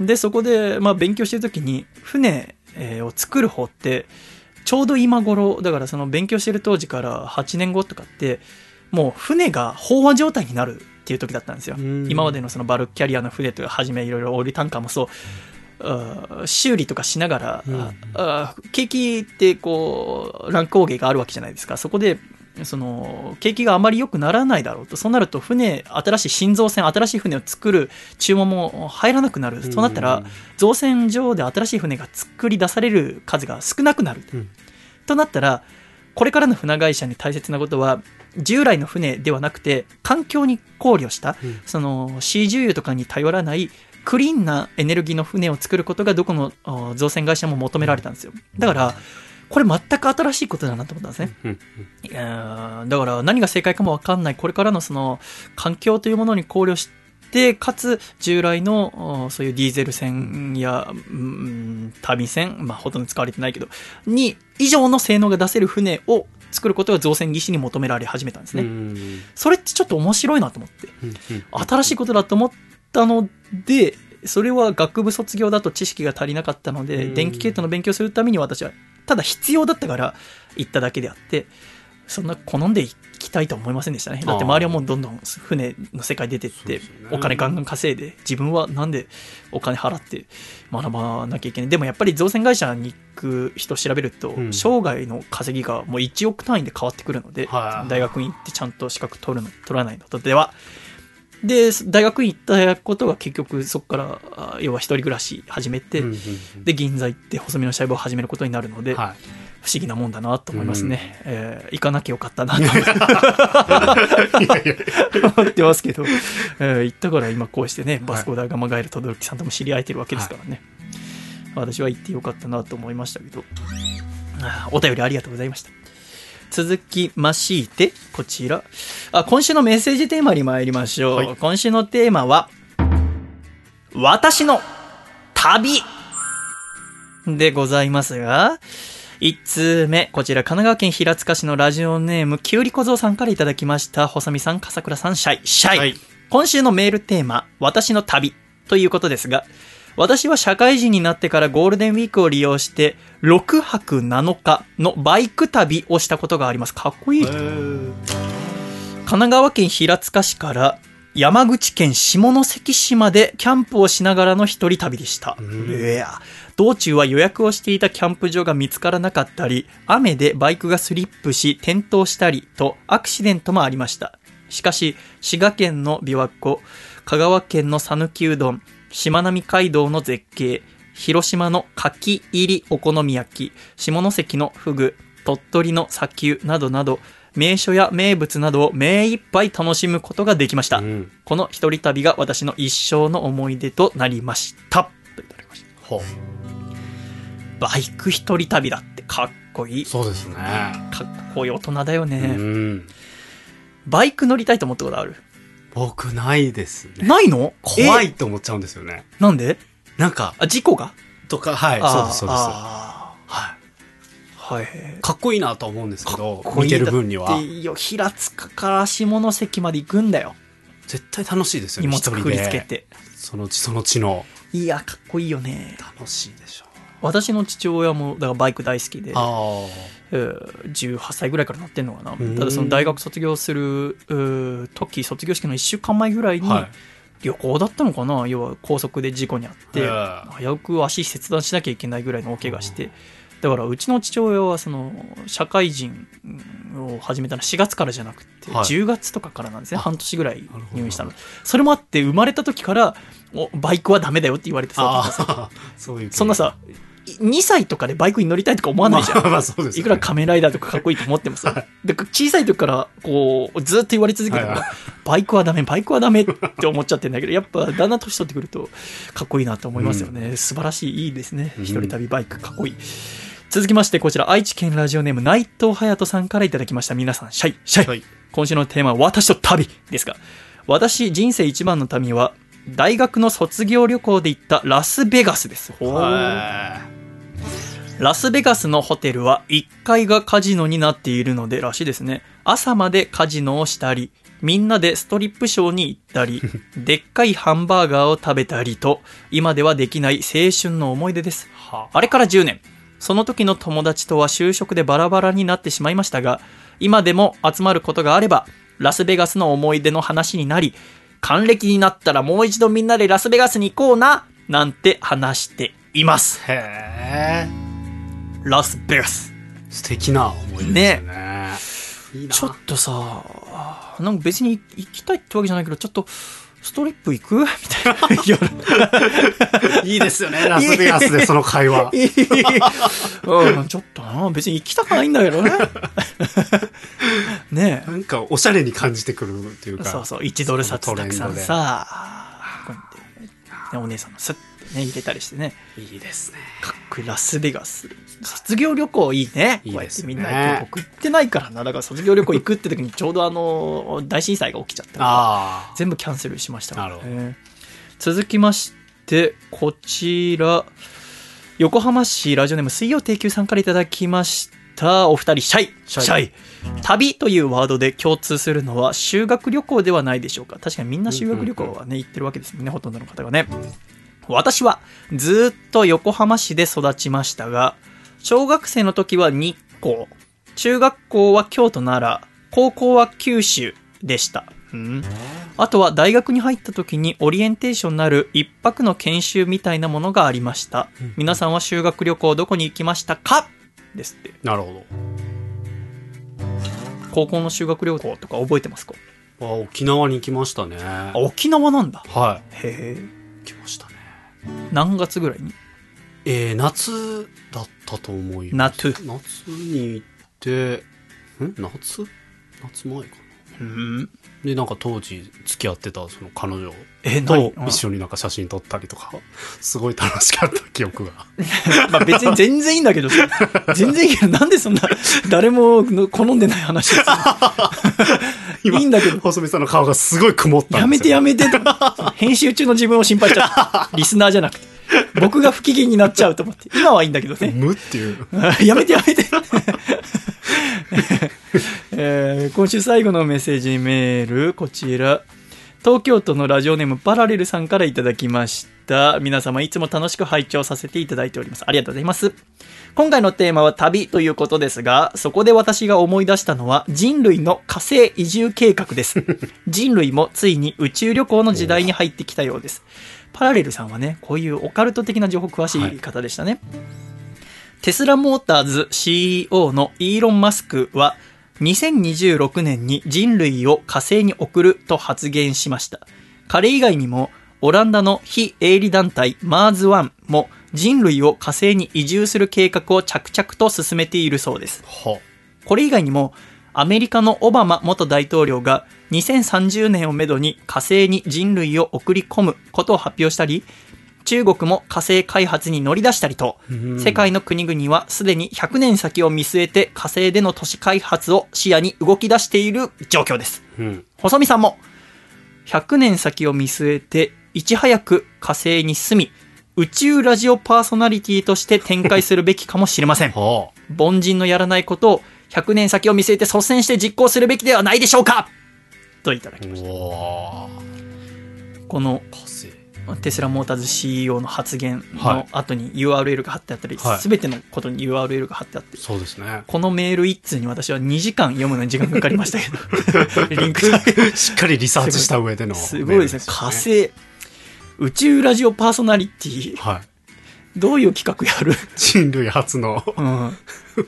宇宙、宇宙ってどういう企画やったら面火白い星あるあるとか言うんですか？なんかでも聞いてる方はあるあるって地思わない球から聞くんですかねそう、そう、あ、そう。でしょ？そうですよね。あ、何？宇宙をキーステーションに、こか火星のみ？火星にもしかしたら人がいたらね、あ火星人って言うんですか？あ。うん。に向けて送るラジオかもしれないですし。火星のみか。コミュニティ FM みたいな感じに。最初のうちはでもさ、やっぱその火星で暮らすための知恵みたいな。そうですよね。みんなで皆さん移住してくださいとか、そういうことですよね。こんなに住みやすいですよとか。皆さん移住してください。それは火星から地球に対してのラジオだよね。その場合はそうですね。うん。火星に一人だけ多分行ってるんですよね。多分僕だけ？そんなさ、そん人類初のみたいな。そんなの選ばれる僕、そんな。選ばれるにしてもさ、もっとなんかこう、土木関係とか建設に強い人とかじゃない？なんで最初にラジオ始めようとし いいろいろいです。飛ばして。ちょっとね、いろんな旅の話聞けてとても嬉しかったです。ありがとうございました。つれづれなるままに、あーコラージュライフ。このコーナーは懸命につれづれと書いて、radio アットマーク細身のシャイボーイ .com までメールをぜひ送ってきてください。今週、以前、アコラジにゲストで出演してくださいましたユニット IAMI のワンマンライブがございまして、はい。それに私オープニングアクトとしてお呼ばれしましてですね、歌ってきたのですがその様子をちょいとお聞きいただきたいと思います。ではどうぞ。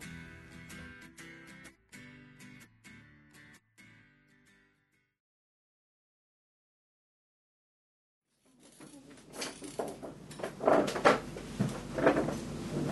んばんはこんばんは。こんばんは。すごい。なんか日本人の挨拶がね、とても大切ですよね。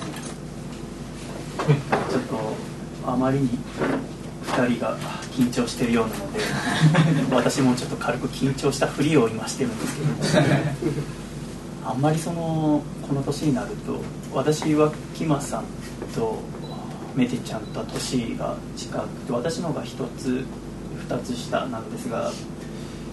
あんまり自分と同い年ぐらいの人が緊張する姿って、まあ結婚式ぐらいかなと思うんですねそれがこうして平日の午後7時を回ったところでそれを見にこんなにたくさんの方がお越しくださっていてとてもお二人の人間柄だったりとかいろんなものが現れてるなと思ったと。そうですね。なんで僕が歌わなきゃいけないのかなっていう 思うことありましてですね。まだお付き合いはそんなに長くなくてですね私はおお二人とは知り合って半年ぐらい。で今日で多分顔を合わせたのは7回目ぐらいなんですけどその7回を多く取るか少なく取るかはお客様のそれぞれの感じがあると思うんですがなんかそのもちろん路上だったりとかいろんな中でお二人が出会ったたくさんの仲間たちがいるはずなんですね。大阪だったり東京だったりの中で。その中でシャイを呼ぶっていうのはおそらくそのなんかこう新しいことをしたいっていう今までの自分たちの総まとめを見てもらうのと同時に新しい IMI を見てくださいっていう気持ちがこもっている気がしてですね、えー重荷なんですけども。今日はオープニングアクトという形で呼ばせていただきましたのではじめましてはじめましてはじめましてでございますが歌を通して皆さんと仲良くできればと。ただオープニングアクトっていうものが何のためにやるのかっていうのを私はさほど理解していないのですがおそらくその場の空気を温めたりとか拍手の練習とかがあると思うんですね。でもその点においては IMI の2人の方がもうプロですからそれか私はもともと銀座で流しとして働いてきましたのでそういうのもできるんですがなんかせっかくの初ワンマンですからちょっと場が硬いところからスタートしてほしいっていうのもあるんですよね。ごめんなさい。ちょっと生まれ持っての性悪さが出てしまいました。ね なので私の歌に関しては手拍子がしなくて全然大丈夫です。ゆっくり緊張したまま聴いていただいてで緊張したまま終わっていきます。ので思うままに過ごしてください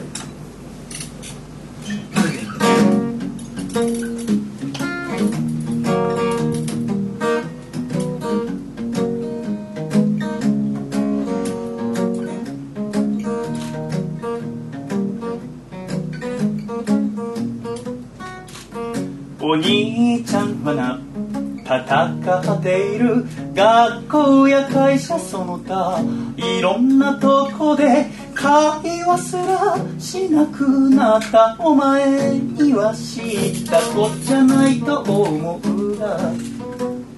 夫婦年を取って大人になって徐々になぜか距離ができてなんか寂しいな。でもたった一つ覚えていてどんな時も忘れないで。僕は兄貴さ困ったらいつでも頼ってくれ。もう分かっておくれよ。妹よ。この世でたった一人の兄弟なのさ。分かってくれるな。妹よ。お兄ちゃんは常に味方でいる。お兄ちゃんはな心配をしている。最近ふさぎがちなお前のことを昔はくすぐればすぐに笑ったが今じゃそういうわけにはいかぬ。女心なんてわからないよ。身内はなお一層だよ。ケーキ買ってくるか。モンブランが今も好きかどうか知らないけどおお笑っておくれよ妹よ。お前がうつむくと家の中が暗くなるから笑ってくれるな妹よアンニュイなんてまだ似合わないぞ。改めまして私は細身のシャイボーイと申します。神奈川県横浜市の出身。平成元年1月10日生まれヤギ座の大型28歳、えー長男坊で3つ下に妹がおりまして、えー LINE をブロックされてから2年と半年ぐらい LINE のブロック自体にさほどの意味があるかといえば私にはないと思ってますただ人に聞くとそれはかなりの壁を生じている もともとさほどあー仲のいい兄弟ではありませんでした。妹はとてもモテて私は小6ぐらいからですか顎がしゃくれ出してそれと同時に女性と話す機会も減っていきましたが。妹はあーなんでかしゃくれなくてですね。多分そこがちょっとでもしゃくれてくれてればもうちょっと仲良かったんだと思います。けど3年3ヶ月前にお兄ちゃん佐藤孝義が急に細身のシャイボーイになったんですね。それがあショックだったらしくて、まあ、心中察するにあまりある出来事だと思いますけども。それがあ直接の原因になってかは分かりませんがシャイを始めて1年半ぐらい経った時に LINE をブロックされてしまいました、えー今私の夢はいろんなパーティーとかに出かけていって偉い人とたくさん知り合いになって LINE のエンジニアの人に本部の方からそのブロックを解除してもらうっていう なんとかしてその術を本当に身につけたいと思ってるんですがなかなかそれまでは、ね、一朝一夕にできることじゃありませんからせめて、え最低限のことだけでも分かってくれよと思って作った歌をいつかお前どこか嫁ぐ時は早めに知らせておくれよ。準備がいるから。相手にケチつけることはないができればシャイより年下がいいな。兄貴面したいからまだそんな日来るなんて思えないけどおお分かっておくれよ妹よ。かっこいい兄貴にはなれなかったけれど分かってくれるな妹よ。幸せを願っている。笑っておくれよ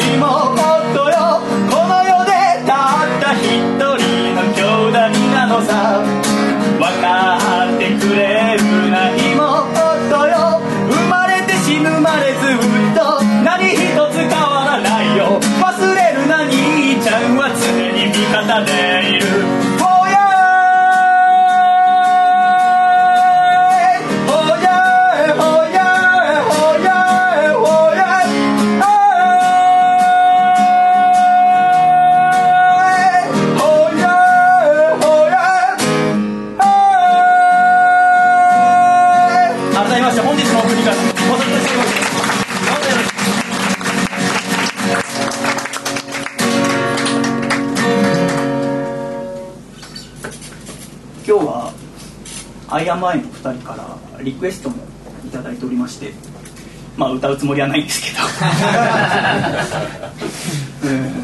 ど、ね、最初にオファーをいただいた時にシャイさんに好きに歌ってもらいたくてって言って。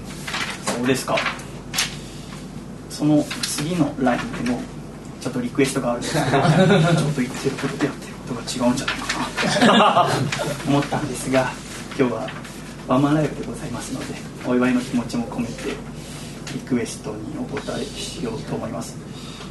2曲リクエストいただきましてどちらがキマースさんからどちらがメテオさんからか分かんないんですがおそらく、えー、キマースさんの方が、えー、私が恋に悩む少年について歌った歌をリクエストしていただきました。恋はしてますか？お二人は恋人同士ですか？もう夫婦ですか？夫婦ですか？恋人同士ですか？ああなんていうかそうですね。私あの最前列にカップルの方がいるとパフォーマンスが30%低下するっていう病気になってしまってるんですが ええ、だからあの前列が男だけだった場合はもっといい歌を歌ってると思うんですけどそこだけちょっと甘めの採点でお願いします、えー、キマさんからリクエストいただいたのは音楽活動始めたばっかの時、えー、恋の歌たくさん作りたいだけど自分があまり恋をしていない。その音楽でもなんとか頑張っていろいろやってみたいっていういろんなわちゃわちゃがこもってできた曲をリクエストしていただきました。おそらくひまさんも今心の中がわちゃわちゃ賑やかなことになってるから多分この曲になったんじゃないかなと思いますので心を込めてそれが恋だなんて知らずにっていう歌を。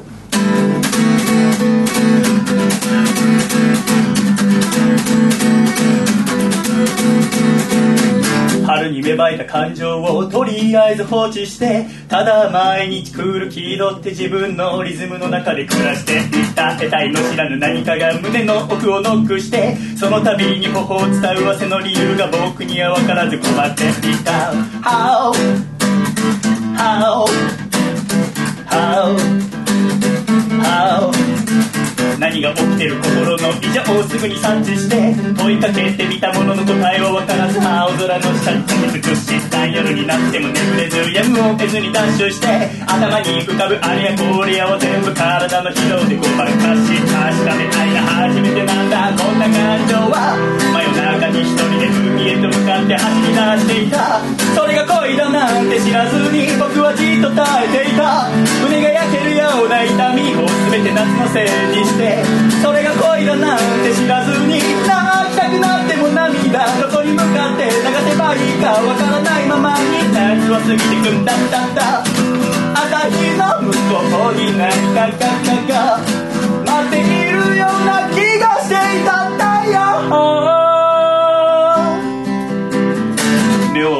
間に思考をすぐストップして笑顔見たさに遂行を重ねた視力のネタはどこかにきっとない鏡見つめてみるたび好感アップして並んで歩く想像すらもさせないブルーサイク影に変動があって足りない要素が見かき出して部屋の壁に貼った。全てを横線で消せた時に世界が変わる気がした。それが恋だなんて知らずに僕はじっと耐えていた。こうしては返す感情の荒波を持って余したまま。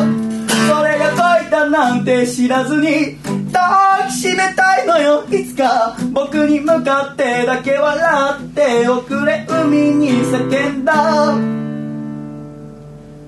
それが恋だなんて知らずに。それが恋だなんて知らずに。それが恋だなんて知らずに。それが恋だなんて知らずに。それが恋だなんて知らずに泣きたくなっても涙どこに向かって流せばいいかわからないままに夏は終わってくなくなった。風は優しく吹いているガリガが何も教えてはくれないやや確実に時は流れ思い出せば赤面をせずにはいられないような経験積み重ねながら少年は大人になって。ゆ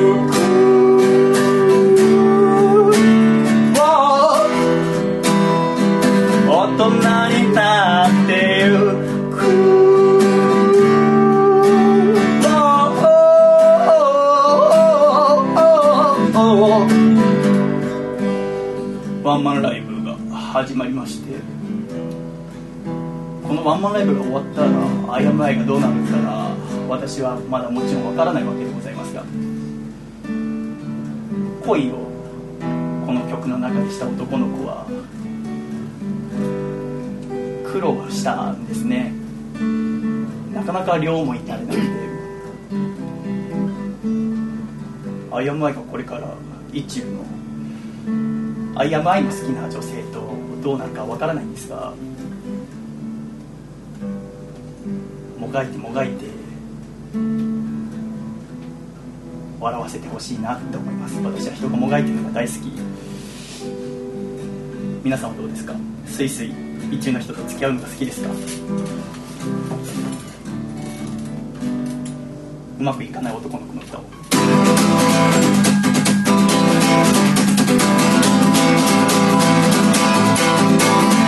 僕は本当に嫌なや。つだなヘドが出るほど心の中いつも真っ黒黒でたまんない。やいや。好きなあの子が好きな男は僕じゃないことが耐えられなくてずっとうじうじうじうじ悩んでいるのさ。僕の何がいけないのを問いただしてみたいけれどあまりにも心当たりが多すぎてなんだか辛いや。それじゃたった一つだけ願い事を聞いてよ神様。僕の声を叶えてなんてずうずうしいことじゃないから。どこ見てもいつ見ても愛しいあの子僕のことなんか見ちゃいないへ負け惜しみで旅に乗るよあの子の恋がうまくいきませんように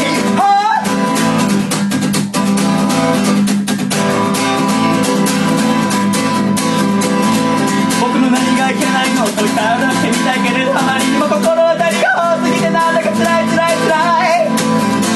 たった一つだけ願い事を聞いてよ神様僕の声を叶えてなんてずうずうしいことじゃないからどこいてもはいつ見ても愛しいあの子僕のことなんか見ちゃいないへ負け惜しみで旅に乗るよあの子の恋がうまくいきませんように。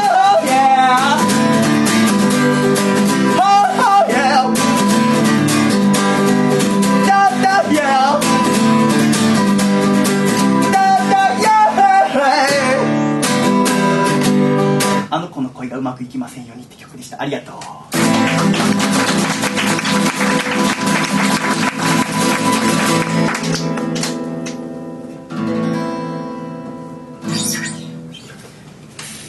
お兄さんこんにちは。細身のシェフと申します。母の日はお母様に何かされましたか？なんか贈り物とかしました？してない。ですか？あ国民名私は母の日の日日にお母さんからメールが届きまして「リホからはこんな素敵なお花をいただきました」っていうメールが来たんですよ、えーすっかり忘れてまして。参っちゃいますよね。あれはあの母の日とかない方がいいと思いませんか？あるから意識するんであって毎日母への感謝を忘れちゃいけないわけですしね。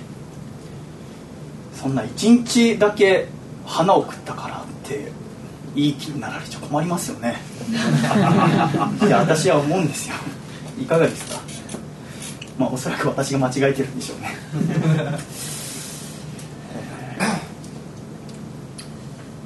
そうですか。なんか恥ずかしくてですね。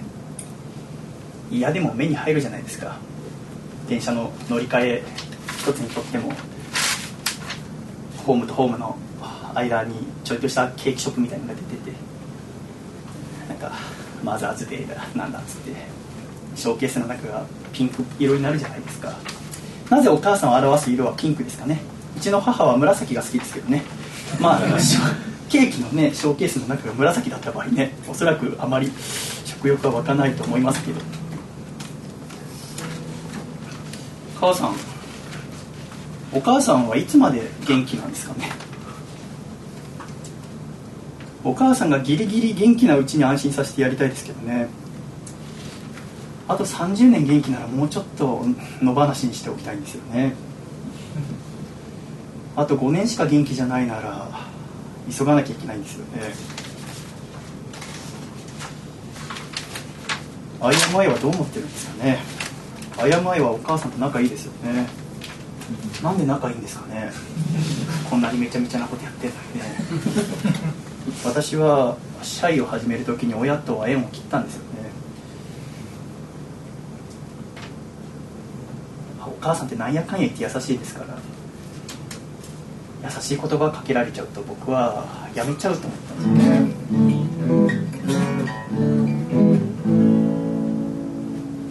毎年母の日になるとお願いだから元気でいてくださいって思うのともうちょっと放っておかしてくださいって思うのとそんな罪滅ぼしのために作った歌を。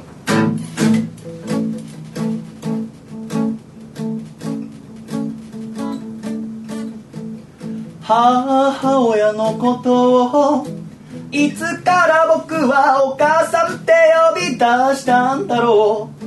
思い出せないや大人になって話す機会もどんどん少なくなった。そして家を出た。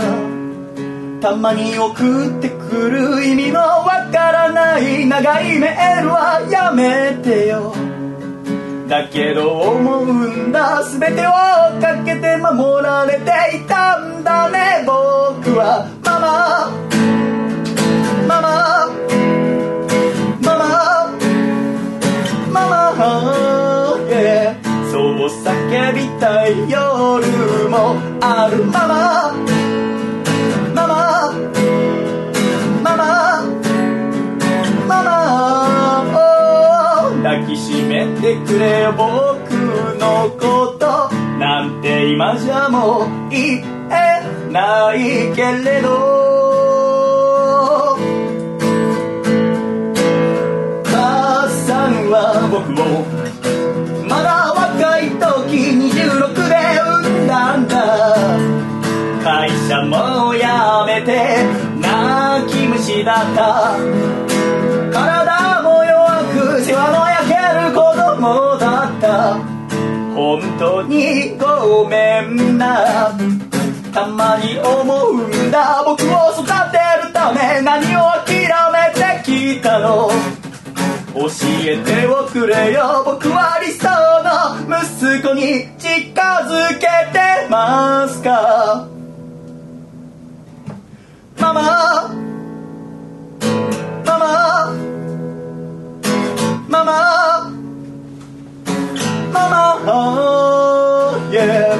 そう叫びたい夜もあるまま。ママママママを抱きしめてくれよ僕のことなんて今じゃもういいへな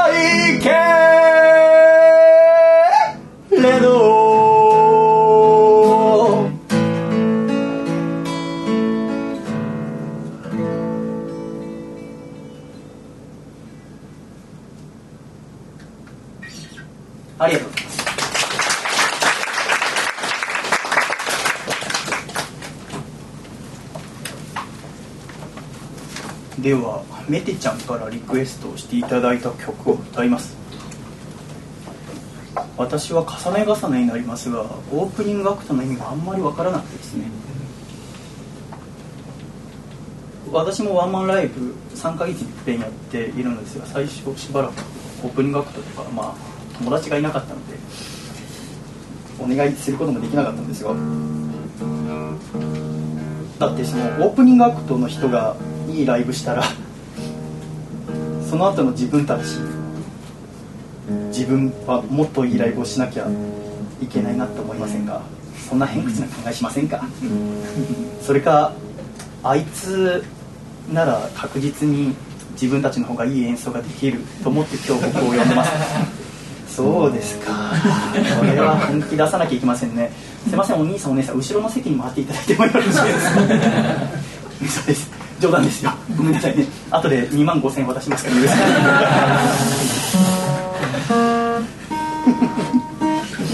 メテちゃんからリクエストしていただいた曲は。私の大学時代の友人の曲。なんですね。メテちゃんは友達多そうですよね。羨ましいですね。一日誰からもでメールも電話も LINE も来ないことは皆さんありますか？ありますか？ありますか？ごめんね。この中で唯一うなずいてるの奥の兄さんだけ、うん、おそらくじゃあ全体的に多分5%のプレイで私とあなたはね。えー。メイテちゃんは多分そんなことないと思うんだよ。なぜならまずキマスさんがいるからね。一緒に暮らして。一緒に人と暮らすなんて考えられない。私はウサギと一緒に暮らしてますがウサギ以上に自己主張してくる人とは 暮らせませんね。犬猫。あいつら自分たちの可愛さを自覚してますよね。ウサギはね全然全然相手にしてくれないんですよ。僕は猫とウサギの間の生物が欲しいんですけどね。頭の中でこう合体させてみるとあんまり可愛くないんですよね。猫とウサギの間がね。そんなキムアスさん元あーメテちゃんがなんでこの歌をワンマンライブの前にリクエストしたのか全く意味わからないんですがもしかしたら歌ってみたら分かるかもしれませんしもしお客様の中に訳が分かった方がいましたら是非帰りがけにでも教えてください。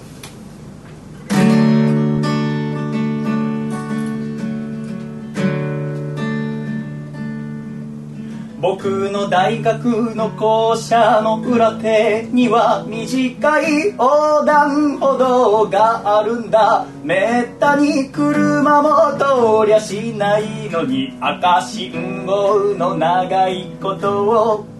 誰もがお構いなしと渡る中あいつは青になるのを待っていた。なんとなく理由を尋ねてみたら得意げに教えてくれた。こうしてちゃんとルールを守るとな神様が褒めてくれんだ。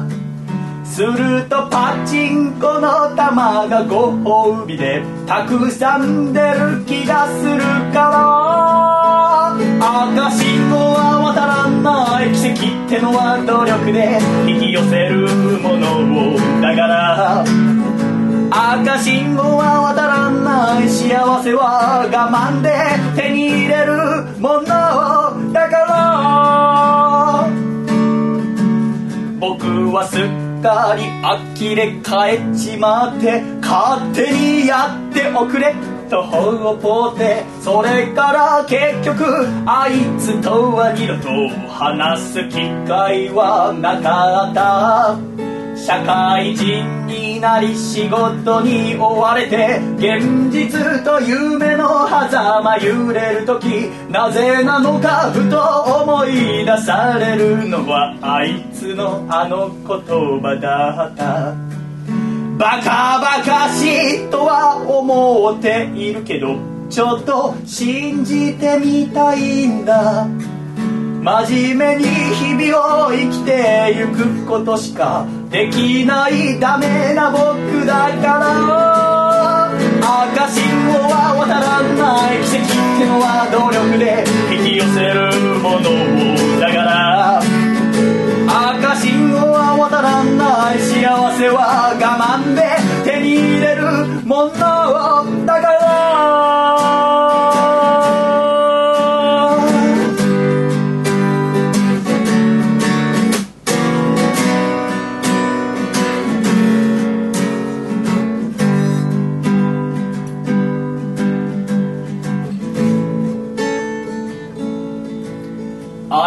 が事故で死んだと知ったのは12月の寒い夜のことだったラジオのニュースで流れた名前に夕飯の手が止まった何が原因かと調べてみれば酒を飲んで車を走らせたそして赤信号の交差点の中へ突っ込んでしまった。何が変わったっていうの？この10年間にあいつ何があったの？まだ信じられないよ。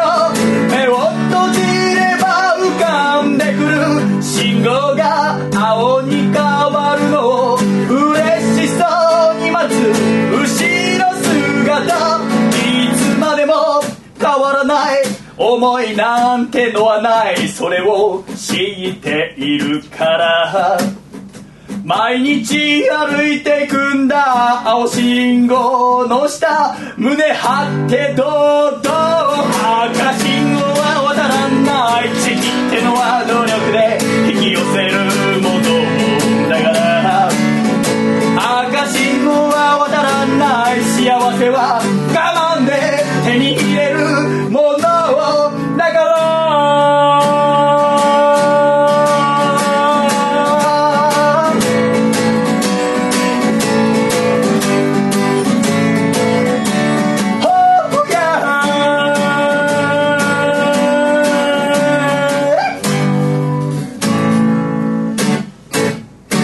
赤信号は渡らないって曲でした。ありがとう。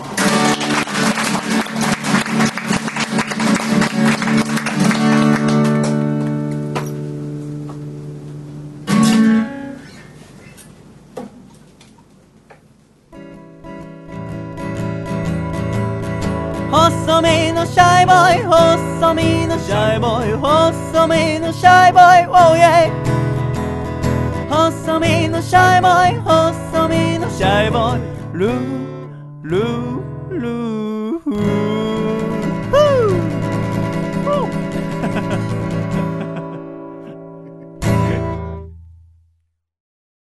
第158回細身のシャイボーイのアコースティックラジオ。この番組は大分県かこちゃん静岡県エルモミーゴ岐阜県緑東京都エクストリームパーリー徳島県ソマ神奈川県エリザベスパート2東京都パラレル神奈川県ベネットは静かに暮らしたい。以上8名の提供で今週はシャイと笠倉2人でお送りしてまいりました。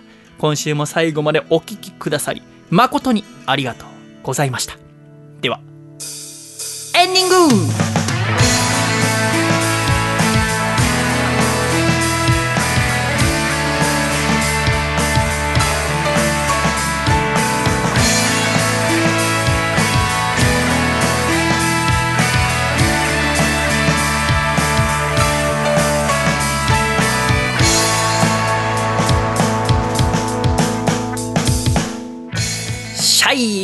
ということで、第158回細めでしゃべるのアーコースティックラディオもエンディングでございます、笠倉。はい今週も最後までありがとうございました。ありがとうございました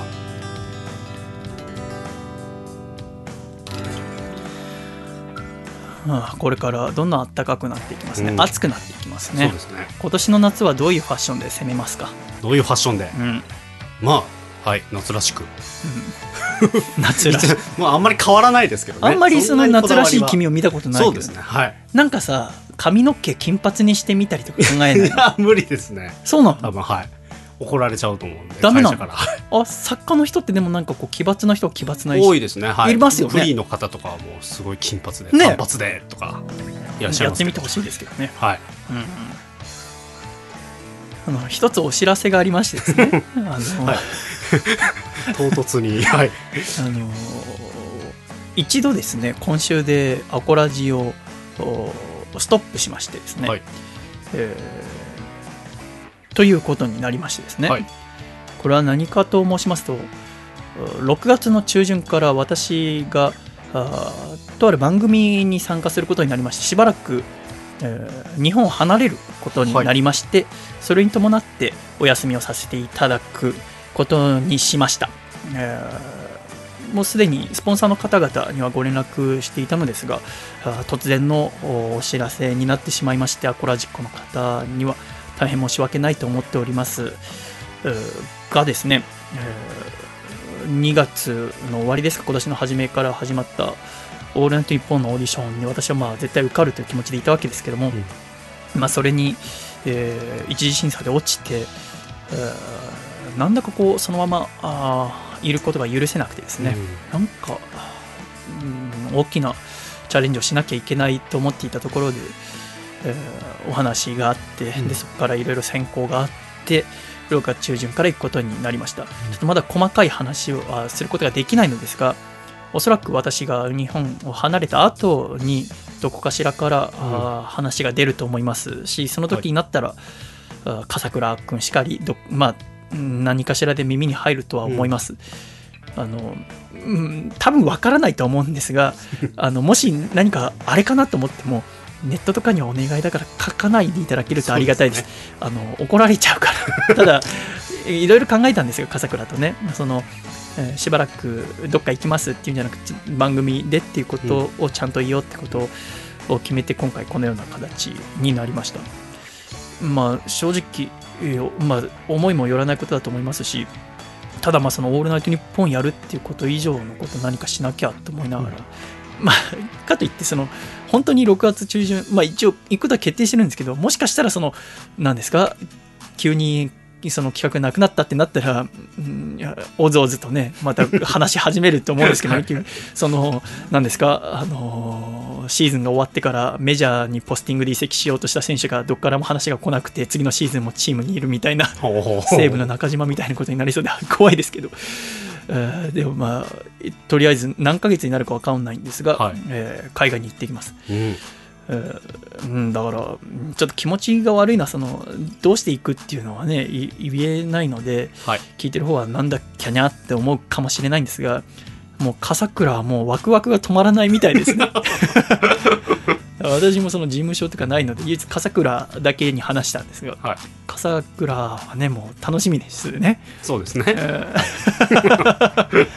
どうなりますかね、そうですね。うん どうなりますかね。えーまああどうなるか分かりませんが、はおそらく全く違うシャイとして帰ってくることになると思います、えー日本にはあと2週間ほどいますのでもし何か相談事とかあーメッセージがありましたらラジアットマーク細身のシャイボーイドットコムに送っていただければと思いますし、うん、ここで今までずっとアコラジックの皆様と歩んできたラジオの世界から初めてちょっと外の世界に出てみることにしました一生懸命頑張ってきます。ちょっとこれからまた1週間に一度こうやって、えー耳と耳とでラジオの世界でお会いすることはしばらくなくなってしまうのですが俺も頑張ろうお前も頑張れと思っております、えー笠倉があの私がいない間毎週編集して配信してくれても構わないけど。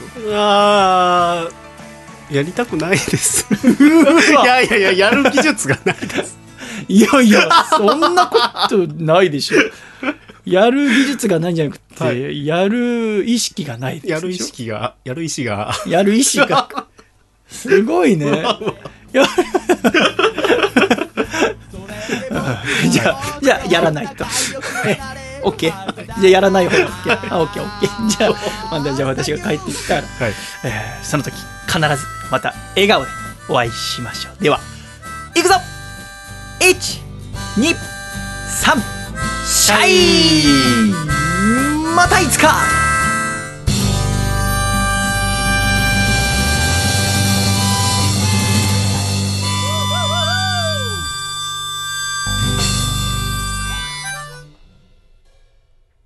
何回にしようか。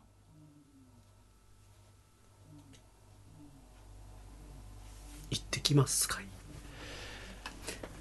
しばらくの間行ってきます。君にしよう。細見さんいってらっしゃい回だったね。って言ってください。そのパターン一番初めに考えてたんでやります。何自分のいや僕が言うかなーとか思ってたんああそう、はい。じゃあそれ言ってもらえますか？先に。わかりました。えー、いきます。細見さん、いってらっしゃい回だったね。細見さんいってらっしゃい。シャイで一回ちょっとまあ開きますか。細ささんいってらっしゃい。回だったね。ためすぎかな。もっと明るくだねあと。細見さんいってらっしゃい。回だったね。根がちょっと落ち着きすぎだな。細見さんいってらっしゃい。回だったね。えだから落ち着きすぎだっつってんの、ちょっと手はいいじゃんね細見さん、いってらっしゃい回だったね。だから、いでって、ほっち、シャイで止めろっつってんの。細見さん、いってらっしゃい回だったね。いいの？今、今の、いけたような気がします。あ、そう。じゃあいいや。こんなに言うと思わなかった。